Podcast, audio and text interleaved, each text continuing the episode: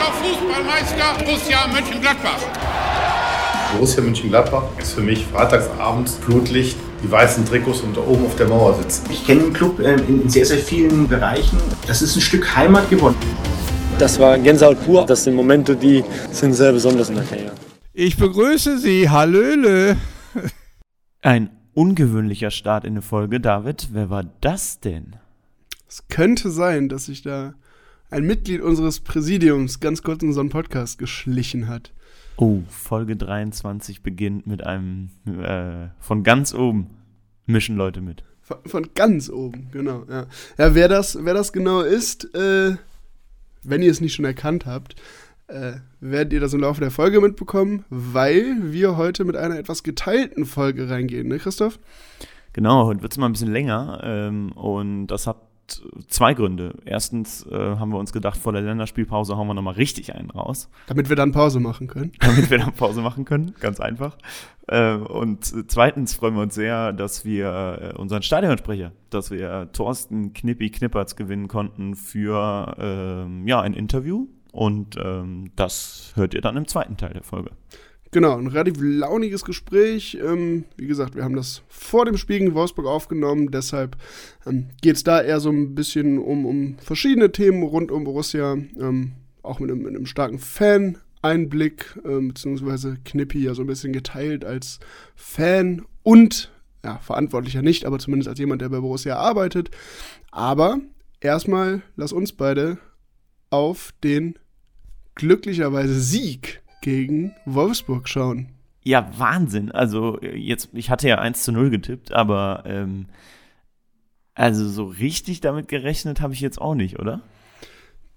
Ja, äh, es war also, wie gesagt, ich glaube mit so einem Sieg, also wir hatten ja vor ein paar Wochen, äh, als diese, diese ärgerlichen Niederlagen war, haben wir ja mal gesagt, so, das ist halt vor allem ärgerlich, weil sie sich sehr, sehr viel Druck aufladen, jetzt gerade gegen Dortmund und Wolfsburg hintereinander.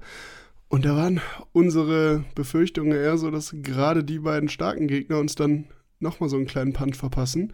Aber ja, und jetzt klatsch, klatsch, klatschen die die beiden einfach mal weg. Ey. Also, das ist, also ich war gestern äh, noch im familiären äh, Umfeld unterwegs, wo ja alle Gladbach-Fans sind und da haben wir irgendwie nochmal gesagt, wie geil das einfach ist, dass die das gewonnen haben. Also das ist wirklich einfach, ich finde das richtig, richtig überragend. Ich habe mich gefreut wie ein kleines Kind, echt.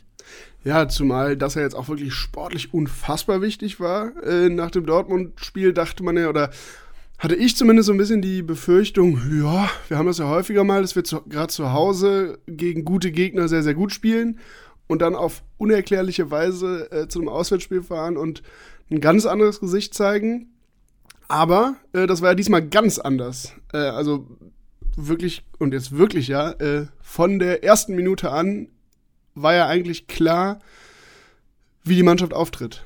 Ja, ich finde, also Ginter hat auch gesagt, in, in der ARD was, glaube ich, habe ich es gehört, wir wollten unbedingt nach, wir wussten, dass die ein schweres Spiel hatten unter der Woche, dass die auch einen Rückschlag hatten durch diesen Elfmeter, der da gegeben wurde. Wir wollten sofort Gas geben. Und jetzt hat man das von Borussia ja schon mal öfter gehört, aber dass sie das Spieler das jetzt auch mal umsetzen. Also irgendwie war so viel Borussia unlike äh, jetzt äh, am Wochenende. Also genau wie du sagst, eigentlich verlieren wir so ein Spiel, traditionell, wenn wir zu Hause Punkte, äh, drei Punkte holen. Und dann aber, dass die auch mal ihre Sachen, die sie sich vorgenommen haben, so willensstark durchsetzen. Also ich bin auch heute am Montag noch wirklich hin und weg von der Leistung. Ist das noch unsere Borussia? Ja, ist das noch unsere Borussia? Habe ich mich wirklich gefragt. Ist das noch meine Borussia? Sie enttäuscht mich plötzlich nicht mehr. Noch vor Wochen haben wir gesagt, das ist katastrophal, was die spielen. Ist das noch meine Borussia? Gute Frage. Ja, konnten wir da wirklich rumblöken vor Wochen und meckern, ne? Und jetzt, jetzt sitzen wir hier. Ja, wirklich, also. Ja, du kannst ihnen ja wirklich jetzt echt nichts vorwerfen am Wochenende. Also Nein. du kannst ja, sag mir, ah, gut, Lars Stindl, liebe Grüße, Lars, würde ich mal sagen. Nochmal ordentlich essen vor dem nächsten Spiel, damit der Elfmeter auch ankommt beim Torwart, ne? Ja, ja, gut, das, also, ich meine, im Großen und Ganzen kannst du der Mannschaft natürlich nichts vorwerfen. Ähm, aber ich weiß nicht, ich glaube, Hofmann hat es gesagt, es sind da natürlich Kleinigkeiten, äh, dass man sagt, das Spiel müssen sie natürlich ein bisschen früher zumachen. Ne? Ja gut, das sagt der Richtige, ne? Kollege Hofmann äh, wird ja einmal nochmal wirklich fast Kopie vom 2 zu 0 geschickt und macht es dann eben nicht rein, äh, das Riesending, oder bringt ihn noch nicht mehr so aufs Tor, den muss er wenigstens aufs Tor bringen. Das war natürlich nicht so gut, dann den Elver und so. Klar, du kannst es halt, musst es eigentlich vorher entscheiden. Ne? Ja, andererseits, ne, klar, das ist noch immer ein Champions League-Teilnehmer, gegenüber dem wir spielen. Äh, und, und, und das ist, finde ich, immer so ein bisschen unerklärlich, oder was ist ja so ein Fußballphänomen, was, was immer schwer zu erklären ist.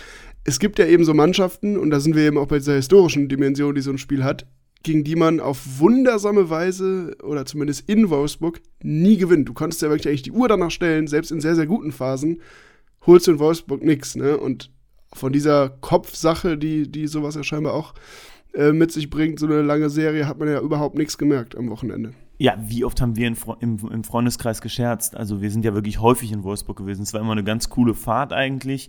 Wobei diesen Weg da vom Bahnhof an dem Outlet vorbei zum Stadion kann ich mir halt eigentlich auch schenken mittlerweile, wenn man da irgendwie zehnmal war. Aber wir haben da ja original nie was mitgenommen, ne? Weil letzter Sieg liegt, glaube ich, war 18 Jahre zurück, muss also 2003 gewesen sein. Ähm, und ich habe jetzt lustigerweise im, im Vorfeld, als ich es irgendwie gelesen habe, mir nochmal die äh, Aufstellung angeguckt. Da hast du natürlich Namen gehabt mit Stiel, Ajanin, Korzinetz, Strasser, Demo, Gäde, Kluge, Ujikwe. Pascal Ujikwe, geil. Kolka, Van Hout und Van Lent.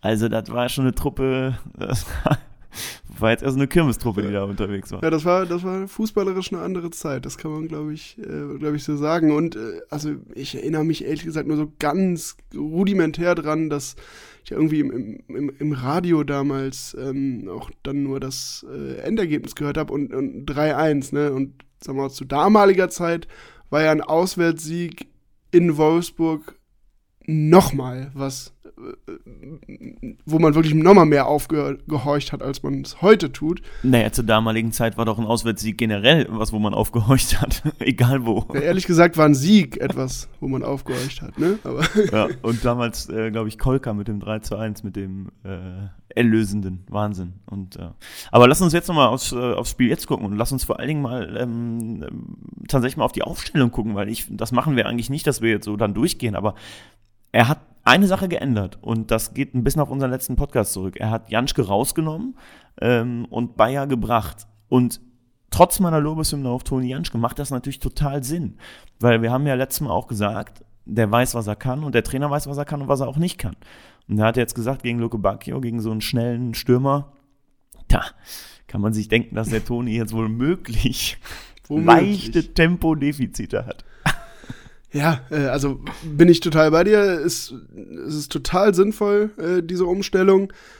Aber dann äh, finde, also glaube ich aus Fansicht wirklich richtig, richtig geil zu sehen, dass in der aktuellen Phase, wo wir ja noch immer ein paar Verletzte haben, genau dann halt die Spieler, die man, wo man jetzt vor der Saison gesagt hätte, ja, das ist perspektivisch, sind jetzt Netz, Kone und Skelly vielleicht Alternativen, aber auf die würde ich jetzt noch nicht irgendwie von Anfang an bauen. Aber da strafen sie uns Lügen. Ja, zieht er halt total durch, ne? Also, ähm, ich glaube, die haben insgesamt, habe ich irgendwie bei Twitter gelesen, hat, das hat irgendwer gepostet, äh, 15 Millionen gekostet, äh, gekostet knapp.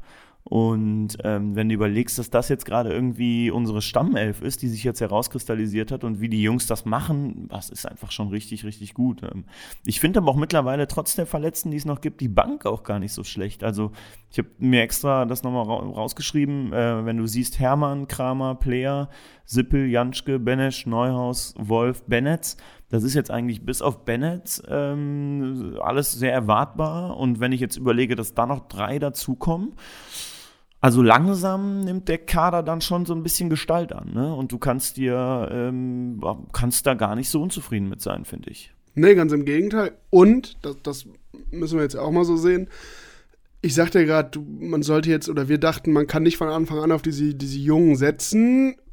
Haben sie, haben sie jetzt bewiesen, dass man das äh, schon kann. Trotzdem würde ich dann auch relativieren. Wir können jetzt nicht erwarten, dass, äh, dass die drei ab jetzt so weitermachen, dass es da keine, keine Formschwächen mal wieder gibt, was aber auch gar nicht schlimm ist an, an dem Punkt, wo sie sind. Aber dass sie natürlich genau in der Phase jetzt, wo sie gebraucht werden, weil, wegen Verletzungen, so da sind, ist schon, schon echt ziemlich geil und macht dann schon äh, ja, als Borussia-Fan stolz, weil genau das ja eigentlich Borussias DNA ist. Ich glaube, äh, Eberl hat es ja letzte Woche in der Pressekonferenz nochmal gesagt, dass genau das äh, der Weg ist, den der für Borussia, ich glaube, alternativlos, sagt er immer wieder, ist, wir müssen junge Spieler holen, die eben noch wenige Vereine auf dem Zettel haben. Wir müssen die bei uns integrieren, wir müssen die entwickeln und darüber halt äh, uns einen Vorsprung holen, was andere Vereine, wie jetzt der VW Wolfsburg, äh, eben vielleicht nicht immer nötig haben. Ist übrigens so geil beim Thema E-Ball, dass ähm, der immer noch andauernd auf den Podcast angesprochen wird und mit Zitaten konfrontiert wird, äh, wie jetzt im Doppelpass, glaube ich, am Wochenende. Mhm. Und er uns mal wieder zitiert hat. Also ich glaube auch, also ich glaube auch er zehrt so ein bisschen von dem Interview, habe ich das Gefühl. Ja, er hat da seine, seine Statements für die nächsten Monate raus, rausgepickt. Nee, aber ja, er, er sagt da, ähm, ging, ging eben wieder um Rose und da wurde er nochmal darauf angesprochen, äh, dass er gesagt habe, äh, dass Rose die Identifikation gefehlt hatte. Und da hat er gesagt, ja, das wäre ein bisschen unfair. Da, da würde man ein Zitat aus dem Kontext eines, eines äh, zweistündigen Interviews äh, ziehen. Ja, hat uns auf jeden Fall gefreut.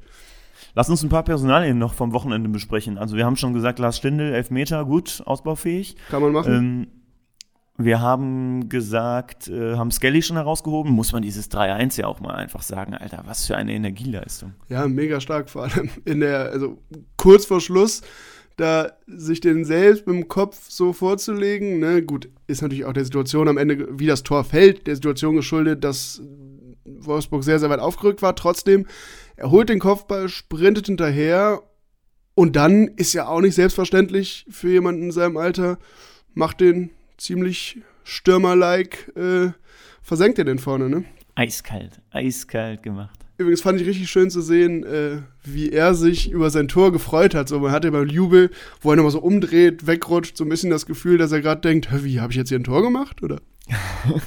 also es sah auch so aus, als ob man das genauso denkt.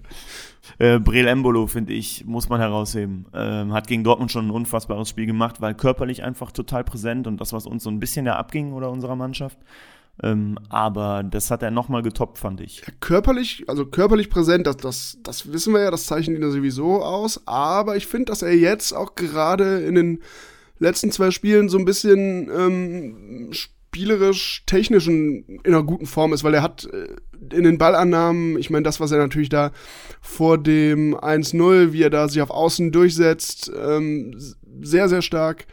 Ähm, und dann, und dann kommen wir die Körperlichkeit rein beim 2-0, wie er da auf dem Boden rumrobbt äh, und den Ball verteidigt. ja. ja. wie er den Ball behauptet. Einfach super, super gut. Ja, echt. Das ist schon echt stark.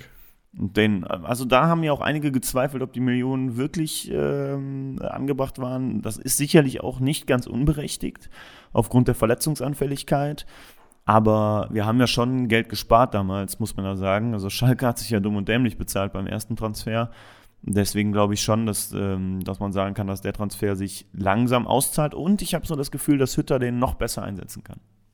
Ja, naja, das, äh, das scheint so, weil die, die Form der letzten Wochen also und, und das Spiel am Wochenende, die Wolfsburger haben ihn ja auch danach überhaupt nicht in den Griff bekommen. Ähm, schon ziemlich stark. Und natürlich artistisch, wie er, wie er das 1-0 da macht. Hättest du auch hinbekommen, ne? Mm, da sage ich es nicht zu. Man muss ja auch mal sagen, also äh, ich glaube, bei Sky habe ich das gelesen oder so. Nee, im Kicker, aber es war ein Zitat von Sky, ähm, dass der Marcel Schäfer von Wolfsburg zur Halbzeit angesprochen wurde, wenn ein gegnerischer Spieler im Fünfer einen Fallrückzieher machen kann und es wird nicht gefährliches Spiel gepfiffen. Dann hat er schon viel Platz, ne? Dann ist es eigentlich immer problematisch. ja, ja, das kann man schon sagen. Ich hatte auch äh, kurz Angst äh, in der Situation, ah, wird das abgepfiffen? Auch dann muss man ja auch sagen, dass es da, ähm, ich weiß nicht, wer es bei den Wolfsburgern war, da auf Außen das Abseits aufhebt. Ähm, aber gut, äh, die rücken halt so langsam raus, äh, ein bisschen schläfrig. Ist dann so, äh, haben wir sie überrascht. Und ich glaube, dann äh, lassen sie aber noch wirklich zu der Personalie kommen, die sich so ein bisschen äh, analog oder zeitlich analog zu, zu Embolo auch in den letzten Wochen wieder richtig nach vorne gebombt hat, hat von seiner Form, ist Zakaria, ne? Ja, fand ich, äh, finde ich auch, der macht einfach wieder richtig, richtig Bock. Der ist wieder so der Zakaria, den wir früher hatten, mit Kone zusammen, finde ich auch super, auch wenn er jetzt raus musste.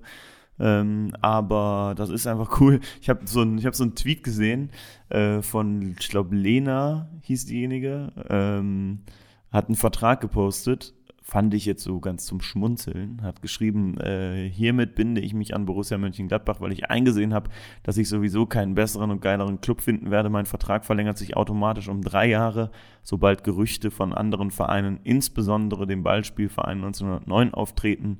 Zudem bin ich damit einverstanden, dass mein Teamkollege Matthias Ginter weiterhin in Gladbach bleibt und dann mit äh, Unterschrift Ebald schon reingesetzt und äh, Unterschrift, äh, Unterschrift Zakaria noch offen. Ähm, dann einmal unterschreiben und gut ist. Auf dem Bierdeckel machen wir. Wäre natürlich, äh, und da, da wurde auch schon ausreichend darüber gesprochen, für Borussia mega.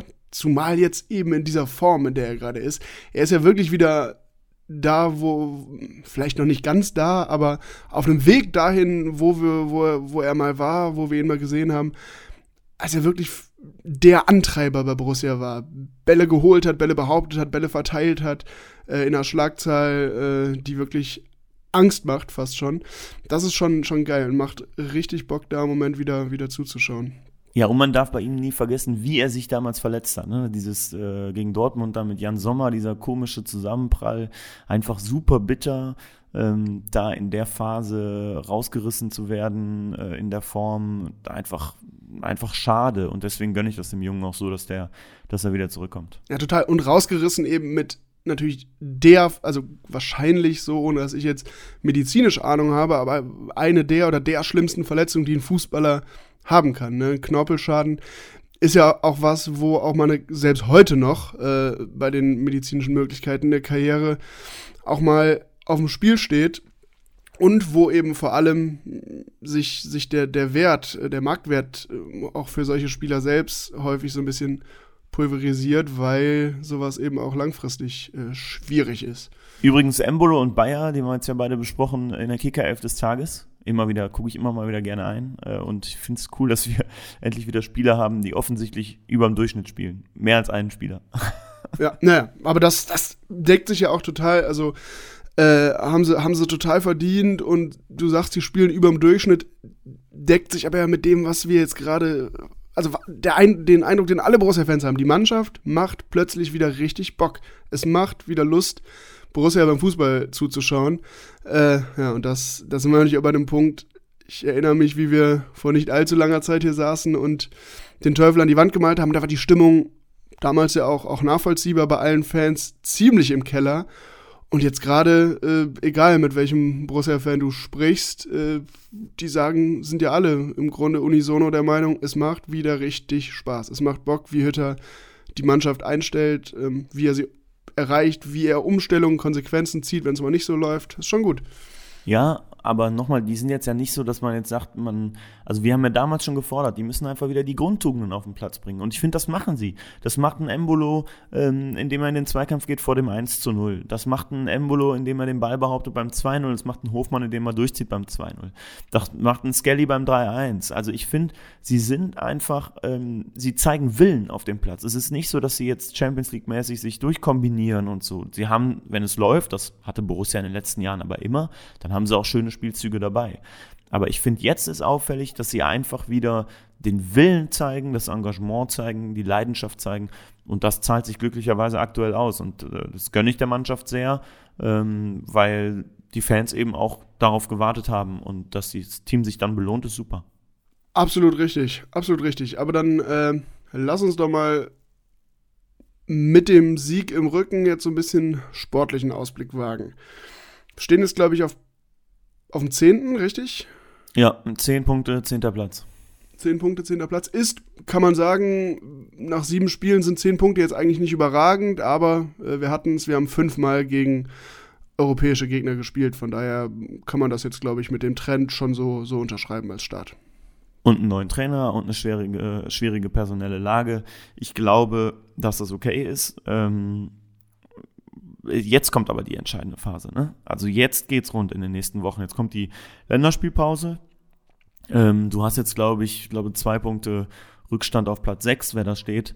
Kann ja jeder mal nachgucken. Ja, und das ist natürlich nicht akzeptabel, dass wir noch zwei Punkte in einem FC sind, ne? Also. Genau.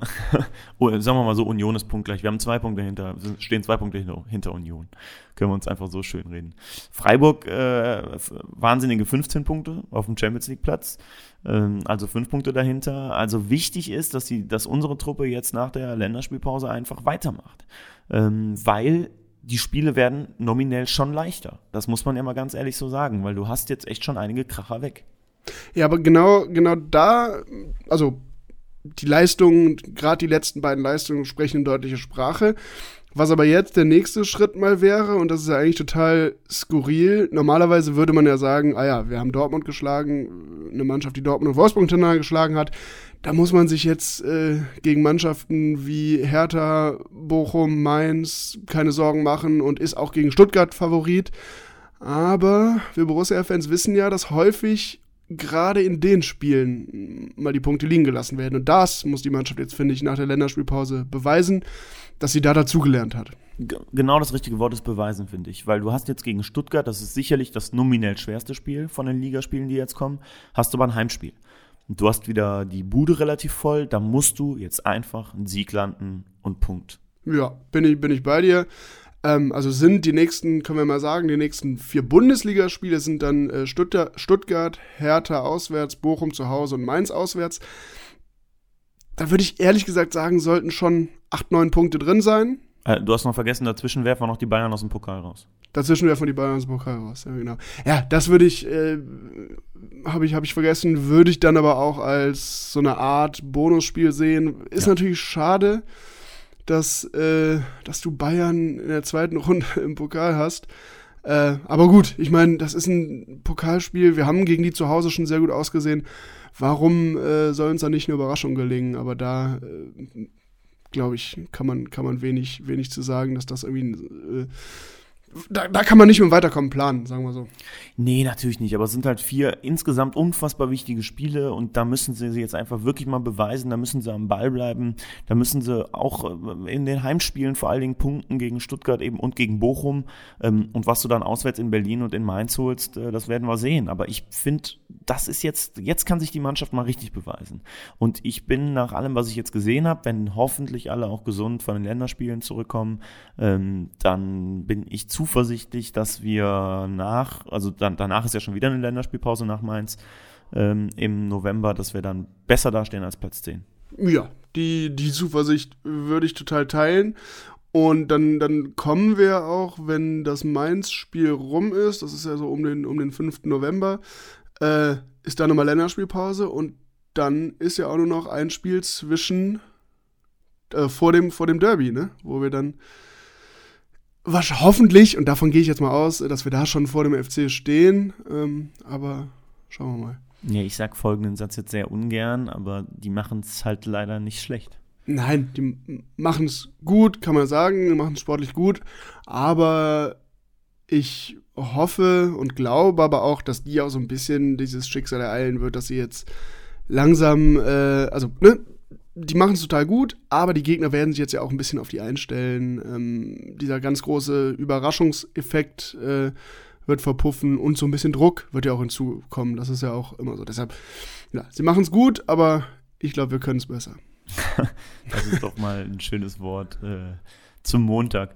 Ähm, vielleicht, weil jetzt das Stuttgart-Spiel ja dann wir haben keine Folge mehr davor, ehrlicherweise. Äh, nee. Wollen wir noch mal ganz kurz ausblicken, äh, was wir tippen? Vor 46.000, glaube ich, dann im Borussia Park, wenn denn alle Karten verkauft werden. Ja, wenn alle Karten verkauft werden, ähm, ja, bin ich mal gespannt. Aber es ist ein 18.30-Spiel, ne? Mhm. Am Samstagabend. Äh, ja, und wie du sagst, im Grunde komplett äh, wieder auf. Nur die Stehplätze, die sind halt noch, noch halbiert.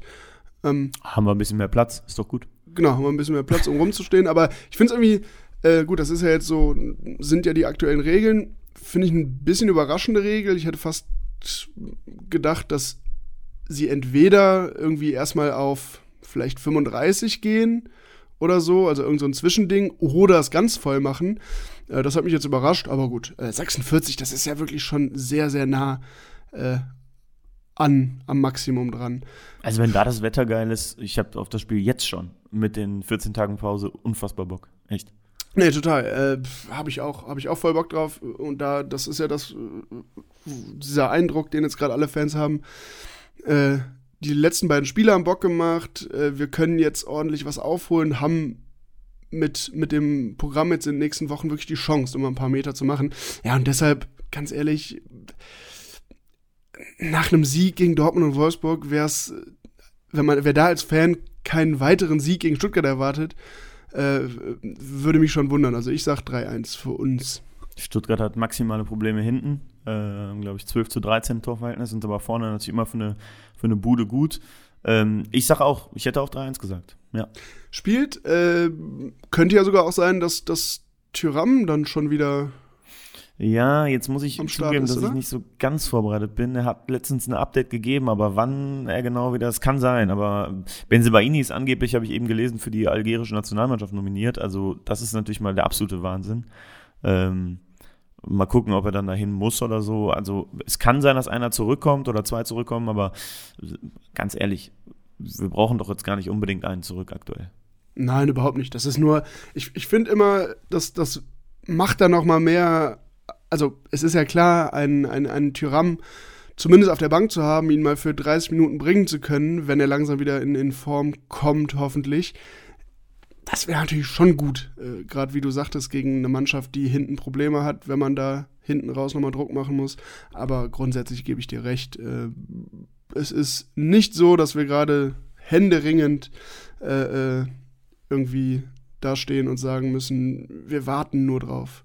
Sondern das hat ja auch so ganz gut funktioniert. Und deshalb, ja, haben wir ja immer das Gleiche getippt. Beide tippen Ja. auf Sieg. Kam noch gar nicht vor. Ähm, aber ihr hört hier die, also die absolute, ähm, den, den absoluten Optimismus aus uns raussprechen. Äh, sicherlich noch etwas äh, sieggeschwängert vom Wochenende, aber äh, schauen wir mal, äh, wie sich dann die Lage in zwei Wochen entwickelt. Wir freuen uns jedenfalls aufs Spiel und vielleicht sieht man ja den einen oder anderen Hörer dann auch im Borussia Park. Wen wir definitiv im Borussia Park sehen werden, ähm, ist unser Gesprächsgast, David. Ja, Thorsten Knippertz oder Knippi, wie ihr unter, unter dem Namen, unter dem ihr ihn kennt. Wir hatten es eingangs erwähnt, wir haben uns schon vor dem Wolfsburg-Spiel mit unserem Stadionsprecher unterhalten. Ist, glaube ich, ein relativ bunter Themenmix geworden und wir wünschen euch viel Spaß. Mit Knippi und mit unserem Präsidiumsmitglied. Stimmt, ein sehr bunter Mix ist es geworden. Ja, wir freuen uns sehr, dass wir heute einen Gast haben und dass wir heute reden dürfen mit unserem Stadionsprecher, mit Knippi. Knippi, wir grüßen dich. Einen wunderschönen guten Tag. Ich freue mich auch sehr. Danke für die Einladung, dass ich bei euch dabei sein darf. Äh, ich verfolge euch ja immer, höre euch immer und jetzt darf ich mal selbst mitquatschen. Ja, hi. Ähm, ja, ist eigentlich ja selbstverständlich, weil die Idee des Podcasts ist es ja, äh, mit Menschen irgendwie in und rund um Borussia zu sprechen und äh, dass wir da jemanden, jemanden wie dich be- haben, mit, mit, mit dir sprechen, der du ja sehr viel für Borussia sprichst, ist ja eigentlich selbstverständlich. Ich dachte gerade, äh, der sowieso sehr viel spricht, dann ist das ja selbstverständlich. Für einen Podcast nicht so schlecht. Würde auf jeden Fall auch passen, ganz, ganz sicher. Der Höflichkeit halber habe ich noch der für Borussia spricht reingemacht, aber ja, auch sehr viel spricht. Ja. Wir haben es schon gesagt, wir äh, haben das Interview voraufgezeichnet. Wir haben jetzt Donnerstag. Ich entschuldige mich jetzt schon für eventuelle Tonstörungen. Vor meinem Hotelfenster in Berlin ist eine Baustelle. Deswegen, äh, wenn ihr da draußen mal ein Rauschen hört, es tut uns leid. Äh, ansonsten sind wir drei zusammengeschaltet. Freuen uns sehr. Und Knippi, ähm, legen doch einfach mal direkt los. Alle Borussia-Fans kennen dich natürlich irgendwie in erster Linie als Stadionsprecher, ähm, der du ja jetzt irgendwie seit, glaube ich, 17 Jahren mit Unterbrechung bist. Äh, ich muss selber immer rechnen. 99 bis 2001, dann Unterbrechung und dann seit 2006 wieder. Genau. Sind 17. Sehr gut. Können wir doch Mathematik. Ich nicht. Du bist aber ja irgendwie auch darüber hinaus so ein, so ein ah, Entertainment-Tausendsasser, will ich jetzt mal sagen.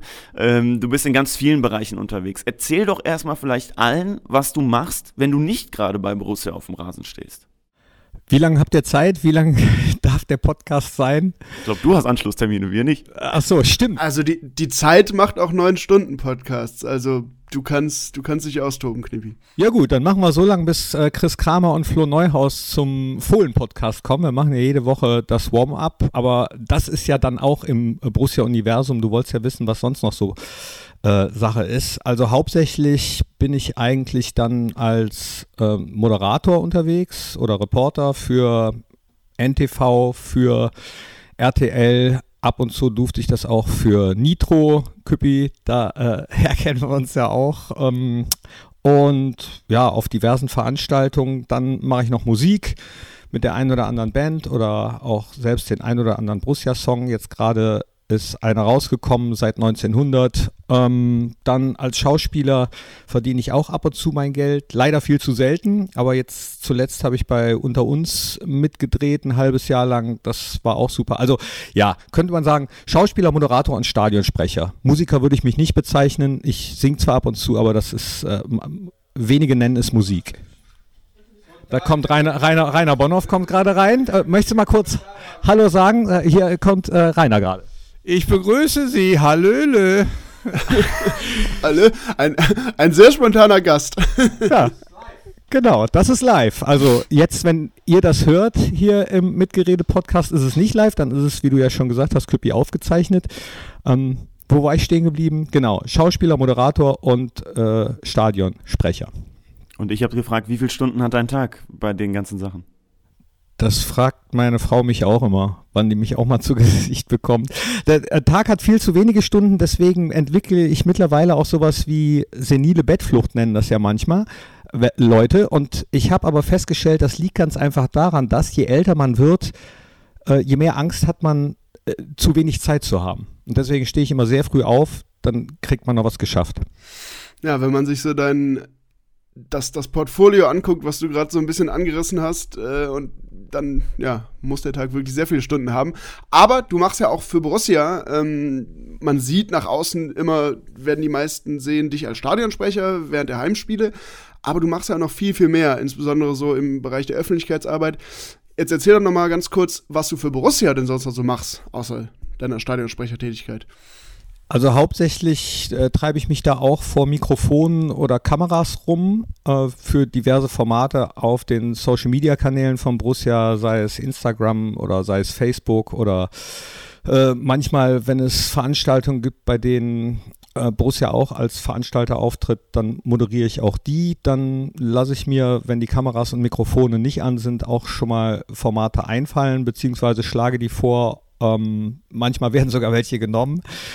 Und ja, das ist es eigentlich hauptsächlich. Und Podcasts, sehr viele Podcasts. Wie gesagt, gleich kommen Chris Kramer und Flo Neuhaus. Ähm, und wenn du eben die Soundqualität angesprochen hast, äh, es kann nicht so schlimm sein wie bei meinem letzten. Da habe ich nämlich vergessen, die Steckverbindung wiederherzustellen, die dafür sorgt, dass ich mit den Mikros, die ich vorher getestet habe, dann auch aufzeichne. Und dementsprechend haben wir mit dem Mikrofon vom Tablet aufgezeichnet. Die Qualität war, äh, also ich sag mal, der Inhalt war diesmal besser als der Sound. Besser als umgedreht, würde ich sagen. ja. Du bist ein waschechter Mönchengladbacher. Ähm, wie bist du denn eigentlich fußballmäßig sozialisiert worden? Also wann und wie bist du Borussia-Fan geworden? Also ich hole ein bisschen aus, geboren bin ich 1970 und dann hat meine Familie, äh, hauptsächlich Opa und so weiter, äh, versucht mich zum Fußball zu bringen. Und das hat irgendwie nicht gefruchtet. Ich habe alles andere lieber gemacht, egal ob Judo, Tennis, Orgel spielen, Reiten oder sonst was, aber keinen Fußball. Und als sie es dann aufgegeben haben, ähm, dann hat mich ein Kumpel mal mit zum Fußballtraining genommen, den ich damals im Kinderhort, so hieß das damals, ich weiß das gar nicht, wie das heutzutage heißt, so Kinderbetreuung, und da war ich dann schon vom Fußball infiziert. Dann haben wir in diesem besagten Kinderhort ein Spiel von Borussia Mönchengladbach gesehen, und zwar äh, Gladbach gegen Universitatea Craiova. Damals wurde noch nicht jedes Fußballspiel übertragen, sondern das war wirklich ein Highlight, dass man das gucken durfte und vor allem, dass wir das dann im Kinderhort gucken durften. Da hat man so einen alten Schwarz-Weiß-Fernseher aufgestellt und wir saßen alle davor und alle, die sich mit Fußball auskannten, redeten von äh, diesem jungen Star von Lothar Matthäus. Und ich kannte mich ja nicht aus und habe die ganze Zeit jemanden mit Bart gesucht, der bei Borussia spielt, weil ich gedacht habe, Matthäus hört sich so biblisch an. Das ist, muss irgendeiner sein, der so Jesusmäßig aussieht. Äh, lief da aber keiner rum und dann hat mir irgendjemand, nachdem ich mich getraut habe nachzufragen, wer Matthäus ist, den dann gezeigt. Der war ab da dann erstmal mein Lieblingsspieler für ganz kurze Zeit und etwas später hat mein Stiefvater mich dann einfach mitgenommen ins Stadion und da haben wir gegen HSV gespielt, 1-1. HSV ist 1-0 in Führung gegangen und beim 1-1 war so ein Jubel in der Kurve. Äh, diese Energie, dieses, äh, ja, dieser Wahnsinn, der da um einen rumtobt, den ihr ja auch kennt, von Auswärtsfahrten, von Heimspielen, äh, was da los ist, was man keinem auch nur ansatzweise beschreiben kann, der nicht im Stadion gewesen ist jemals. Also da hat es mich wirklich geflasht und neben mir hat noch einer die Krücken weggeworfen und hat gerufen, Borussia hat mich geheilt, Borussia hat mich geheilt und äh, das war für mich, ich war neun damals, also 1979, äh, der absolute Wahnsinn. Ja, und seitdem hat es mich nicht mehr losgelassen. Eine, eine kurze Exkursfrage hätte ich dann, bevor wir über, weiter über, über dein Fansein sprechen. Du hast gerade diesen Verein angesprochen, Universität Craiova. Weißt du ungefähr, in welchem Jahr das war, woher der Verein kam, was das für ein Spiel war? Universitatea Craiova aus Rumänien, UEFA Cup ähm, und 79 war es. Also das war, glaube ich, das Jahr, das muss das Jahr gewesen sein, in dem wir im Endspiel dann waren und gegen Frank Eintracht Frankfurt, äh, ja, dieser vermaledeite Fred Schaub, Gott hab ihn selig, trotzdem, das war das erste Mal, dass Borussia mir dann Tränen in die Augen getrieben hat. Aber da war's. Ja, Craiova, Rumänien 79. Knippi, was hat dich denn, was hat dich denn vielleicht damals an Borussia und am Fußball ähm, fasziniert oder dann auch in den Jahren danach, was dir heute fehlt?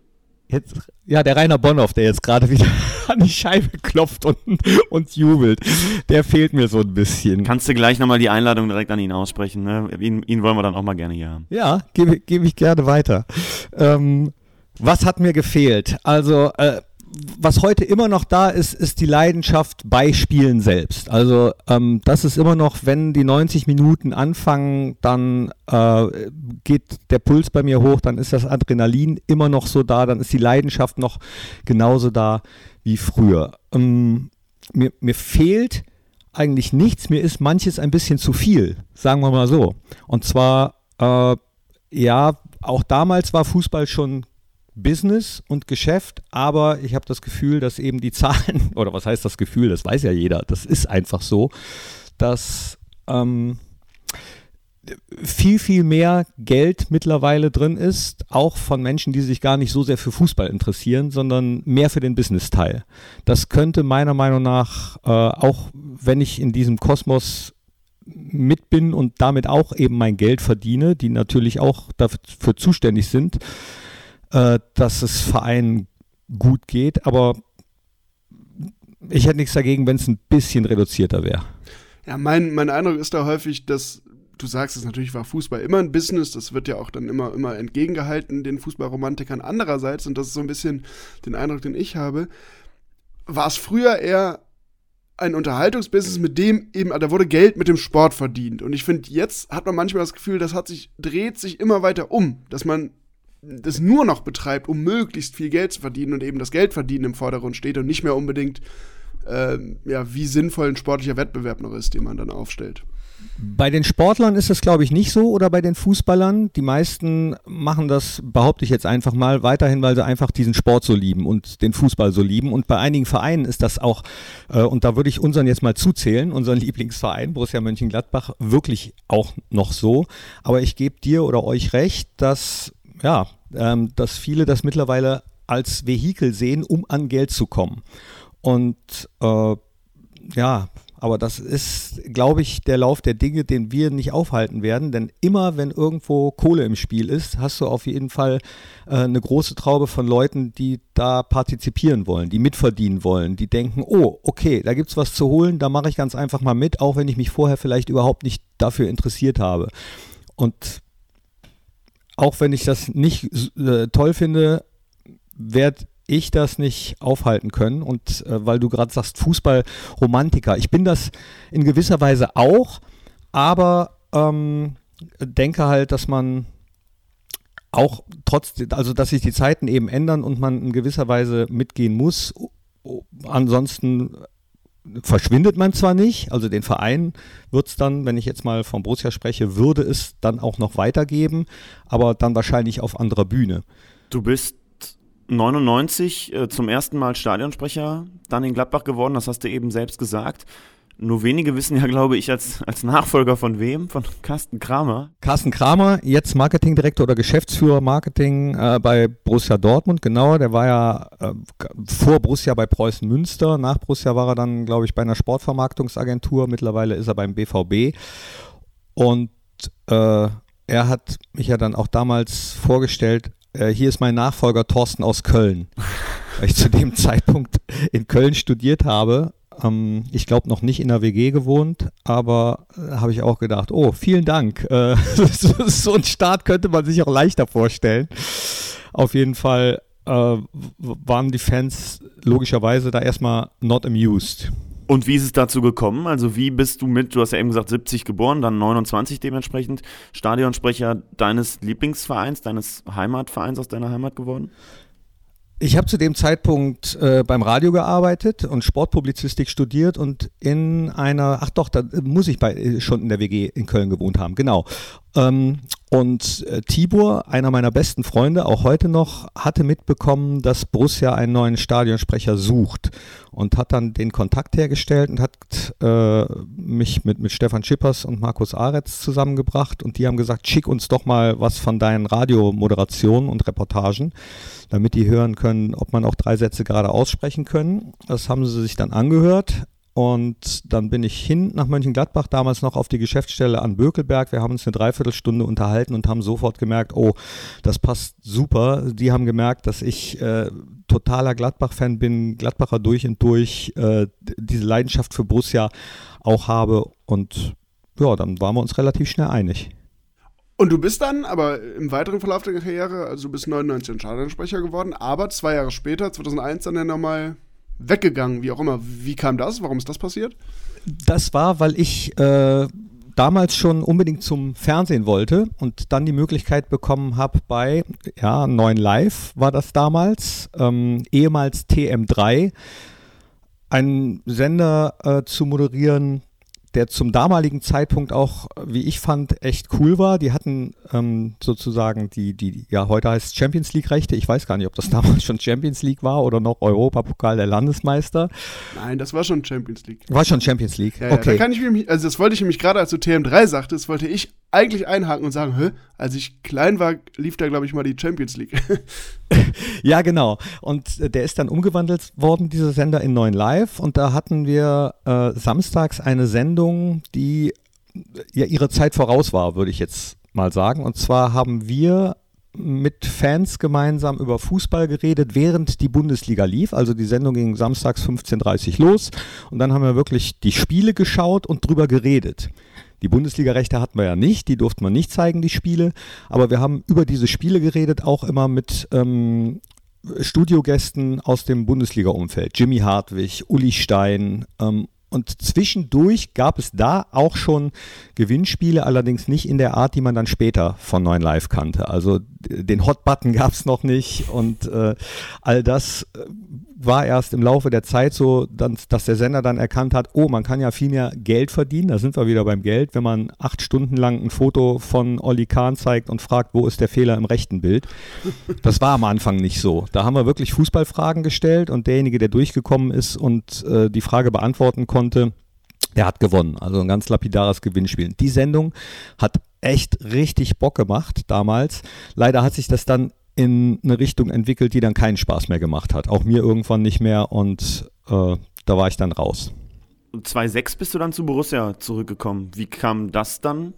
Da hat mich ein Borussia-Fan Mirko Brune, schöne Grüße, falls er zuhören sollte, angeschrieben. Er hatte nämlich mitbekommen, dass ähm, Opti, also Matthias Optenhöfel, aufhören möchte. Opti wollte damals zu Arena, das war äh, auch ein Konkurrent zu Sky. Die hatten auch mal kurz die Bundesliga-Rechte. Viele kennen den wahrscheinlich heute gar nicht mehr. Aber äh, Matthias wollte dann eben dorthin. Und als ich dann gehört habe, dass er geht, habe ich Borussia eine Mail geschrieben. Wir waren sowieso noch im Kontakt wegen diverser Moderationen zur Saisoneröffnung und so weiter, weil der Kontakt ja nie abgerissen ist und die Liebe zu Borussia ja auch nie abgerissen ist.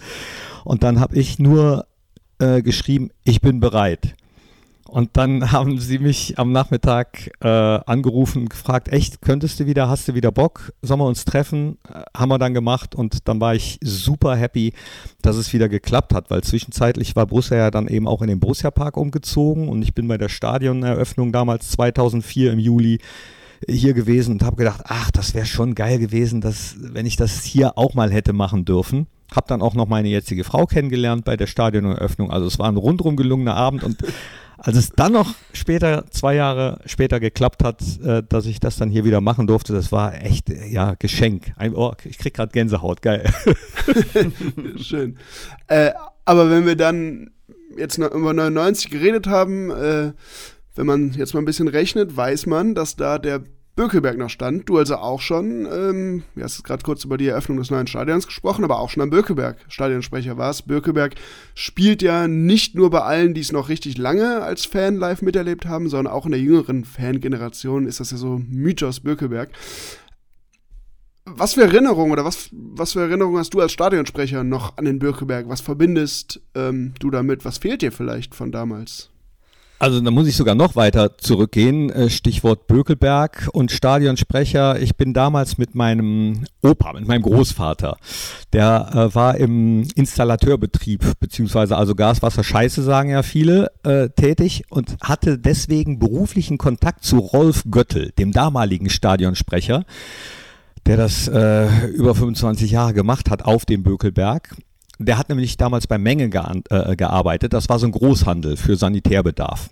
So, und dann war dieser Rolf, ne, der war ab und zu im Wohnzimmer meines Opas und dann haben sie sich logischerweise nicht nur über ähm, Gas, Wasser, Scheiße, Wannen und so unterhalten, sondern eben auch über Borussia.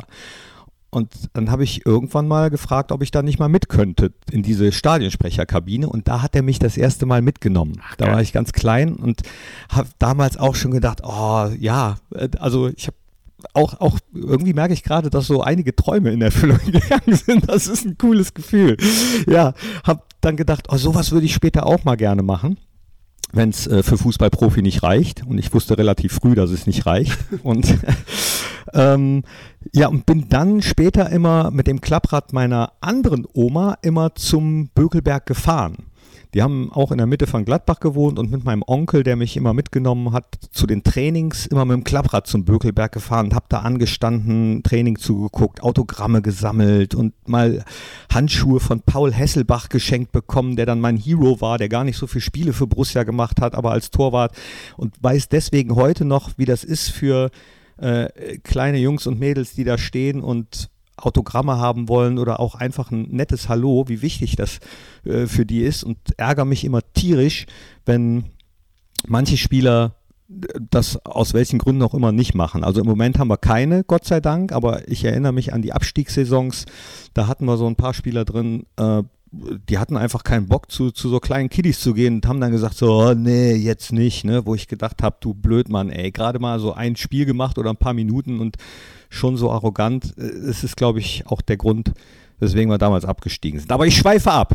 Ähm, äh, äh, äh, Bökelberg Stadionsprecher, ja, also was mir nicht fehlt, ist die Zeitverzögerung, wenn man spricht. Mittlerweile habe ich ja so einen Knopf im Ohr, das ist eigentlich eher wie eine ähm, Fernsehübertragung im Stadion mit Kameras und auf dem Bökelberg hatten wir das nicht. Da ähm, war man immer ziemlich irritiert, wenn man ins Mikro gesprochen hat und dann seine eigene Stimme wegen der Schallverzögerung eine halbe bis eine Sekunde später aus den Lautsprechern gehört hat. Also das vermisse ich gar nicht. Was ich ein bisschen vermisse, ist natürlich die Langnese Eistüte um das Mikro. Ne?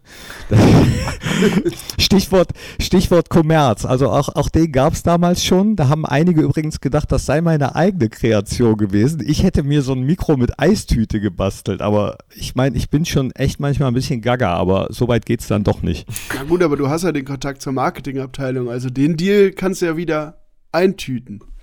Äh, genau. Moment, ich komme gleich wieder. Ich frage mal eben, ja. ja, dann würde ich, nee, dann, dann würde ich äh, mittlerweile, obwohl ich immer noch äh, Eisfetischist bin und wirklich Eis liebe und immer Eis da sein muss, dann würde ich vielleicht jetzt eher, äh, keine Ahnung, Mikro in Bitburger oder Boltenform bevorzugen. Das würde uns auch gefallen. Ähm, ich muss noch mal einmal einhaken mit Rolf Göttel und muss einmal kurz eine lustige Mail unseres äh, Hörers Daniel, liebe Grüße an der Stelle, äh, erwähnen, der nämlich eine richtig lange Mail geschrieben hat, ähm, als wir letztes Mal über den Birkelberg gesprochen haben und der hat noch mal wirklich erwähnt, Rolf Göttel und diese Stadionansagen, ne, diese eingesprochene Werbung von Oscar Esser bis, keine Ahnung, was gab's da alles, Derbys da und Co., aber eben auch Nachtclub, äh, ne, das war ja wirklich legendär. Also es wird mir selbst auch als Kind immer in Erinnerung bleiben. Diese Slogans kann ich wirklich noch auswendig sprechen. Ja, vor allem, weil ich glaube, diese Slogans, die sind zumindest, zumindest mir so krass in Erinnerung, die hat man ja noch so im Ohr, weil die ja so ein totales Kontrastprogramm zu Werbung heute sind, die im Stadion da super durchgestylt, gut produziert ist. Und da hat halt einfach der Stadionsprecher in relativ nüchterner Stimme einen Text vorgetragen, wie man das auch aus so alten, alten Fernseh-Fußballübertragungen kennt, wenn der Kommentator so völlig emotionslos über das Spiel holpert irgendwie ich finde, das ist halt der Kontrast, der das so, so, ja, der das so krass in Erinnerung ruft nochmal. Ja, stimmt. Aber das ist auch was, was ich ebenfalls vermisse. Das durfte ich ja auch noch machen mit dem Klemmbrett, äh, wirklich die Werbung vorlesen auf dem Bökelberg. Und das hat echt Bock gemacht. Ne? Auch wenn Rolf das unerreicht gut gemacht hat, die, die du ansprichst. Und im Büro, das wissen Sie, da setzt man voll auf Plankopie. Oder ob Norden, Süden, Osten. Nee, er hat mir letztens noch gesagt, er hat immer Süden, Norden gesagt. Den Süden hätte er immer zuerst gesagt. Also er hat es nicht einfach so runtergeleiert. Er hat sich da schon immer was bei gedacht. Ob Süden, Norden, Osten, Westen. Heppos Frauen sind die besten. Nachtclub im Harem in Arsbeck und dann eine kleine Pause an der Kirche. also ja, das war, das war wirklich legendär. Ne? Also äh, wenn ich jetzt Marketingabteilung wäre oder, oder irgendein Unternehmen, ich glaube, ich würde so einen Spot nochmal buchen. Ich würde ich würd das nochmal buchen und sagen, nee, wir machen keinen Spot, der soll das nochmal einfach so vorlesen, aber ich weiß gar nicht, ob wir das im Moment so machen würden. Müsste ich auch mal fragen. Du hast ja jetzt eben schon gesagt, ähm, dass der, dass der Borussia Park jetzt eher wie so eine Fernsehübertragung ist mit Knopf im Ohr und Co. Ähm, nehmen wir mal die Zeit von beiden Stadien zusammen. Ähm, was sind denn Highlights? Was sind denn besondere Momente, die dir nie mehr aus dem Kopf gehen werden? Als Fan definitiv logischerweise, wie eben schon angedeutet, das erste Spiel, dann äh, das UEFA Cup Endspiel, das Hinspiel gegen Eintracht Frankfurt, weil das äh, so eine große Bedeutung hatte. Das hat man gemerkt, das hat pulsiert auf den Rängen. Da wusste man, äh, wie wichtig das für einen Verein ist, vielleicht so kurz wieder vor einem Titel zu stehen. Und äh, damals der 2 zu 0 Siegtreffer von Lothar Matthäus gegen Magdeburg. Wir hatten im Hinspiel 3-1 verloren und das Rückspiel dann kurz vor Schluss hat er diesen Freistoß in den Winkel gesetzt und ja, vergleichbar vielleicht mit dem Tor von Igor de Camargo oder Colauti hier im Borussia Park, was äh, den Lautstärke-Level und die Emotionen betrifft. Das war unglaublich und vor allem, wenn man so klein ist und das das erste Mal mitbekommt, welche Energie da freigesetzt werden kann, das bleibt für immer. Da, also äh, dieses Gefühl wird mich nie mehr äh, verlassen. Das, das, das ist geil. Das ist auch das, was einen dann äh, ja, an den Fußball erinnert. Und das ist auch wieder was als Stadionsprecher. Äh, Igor de Camargo im Spiel gegen Bochum bleibt immer noch, ich weiß, es ist für die meisten so, aber das macht es nicht weniger schön. Äh, diese Erlösung, obwohl es ja noch gar keine war, obwohl es ja das Hinspiel war, aber irgendwie war in dem Moment klar, wir schaffen das. Nach dieser Wahnsinnsrückrunde mit Lucien Favre und dem Team und ach, das, ja, auch das wird für immer und ewig bleiben. Ja, wir haben ja tatsächlich da, äh, wer das von den Hörerinnen und Hörern noch nicht gehört hat, äh, auch eine Folge zugemacht im Frühjahr zu diesen zehn Jahre Relegation und genau darüber haben wir da auch gesprochen, was du gerade erzählst, Knippi. Diese Erlösung, ja, die irgendwie noch keine war, sich aber mega so angefühlt hat. Aber ja, so einen brachialen Torjubel im Stadion, ich glaube, das, das ist halt ein Gefühl, was man einfach nicht beschreiben kann. Ja, es gibt wenig Momente in einem Leben, finde ich, die, also bei mir ist es zumindest so, die einen emotional so packen gibt natürlich welche, äh, Geburt der Kinder oder ähm, ja, viel, viel, viel mehr geilere fallen gar nicht ein, was, was Emotionen betrifft. Tod natürlich von äh, engen Verwandten oder so, die einen auch ganz tief treffen. Äh, aber ansonsten gibt es emotional nicht viele Sachen, die mich persönlich zumindest so mitnehmen können. Ja, ich glaube, zumal nicht so verdichtet. Also so ein Torjubel in der 90. Minute, der ist ja wirklich, da explodiert es ja innerhalb von ein paar Minuten. Das, ne, dieses Gefühl legt sich ja noch recht schnell wieder, aber das ist ja das, finde ich immer das Besondere. Aber dann lass uns doch mal, äh, ja, von diese, diesen verdichteten Emotionen, Highlights und so einen kleinen Schritt weg machen, mal überlegen, gab es denn auch, oder aus deiner Sicht, auch Tiefpunkte und auch die können jetzt, das kann jetzt aus Fansicht sein, das kann aus Stadionsprechersicht sein, kann aus ganz persönlicher Sicht sein und auch gerne auf dem Bökeberg oder im Borussia Park sein. Ja, gab es und zwar äh, zum einen ein Tiefpunkt, der mir sofort in den Kopf kommt und deswegen muss er mich nachhaltig beeindruckt haben, war ähm, die Niederlage gegen Dundee United. äh, auch UEFA-Pokal auf dem Bökelberg damals noch und da sind wir rausgeflogen. Und auch das war so das erste Mal, mh, dass ich das so hautnah miterlebt habe, wie kollektive Trauer so sein kann. Hast du für die, für die Jüngeren von uns äh, einen zeitlichen Kontext? Ja, muss ich kurz nachdenken. Also ganz genau weiß ich es ehrlich gesagt nicht mehr.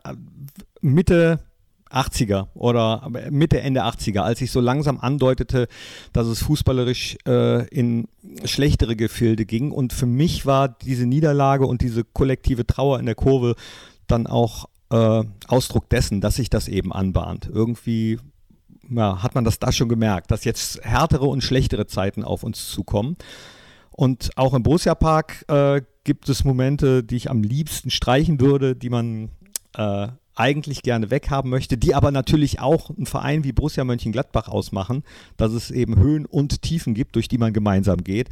Äh, Başakşehir hier zum Beispiel, wo, wo sich das auch irgendwie so self-fulfilling prophecy-mäßig, selbsterfüllende Prophezeiung mäßig angedeutet hat und mir ging es zumindest so, ich habe es befürchtet, dass uns dieses Schicksal ereilt, dass wir wirklich noch in letzter Sekunde so ein Ding reinkriegen und dann dadurch, nur dadurch rausfliegen, ja. Und das war dann auch so und das war äh, eine totale Leere, die sich da eingestellt hat.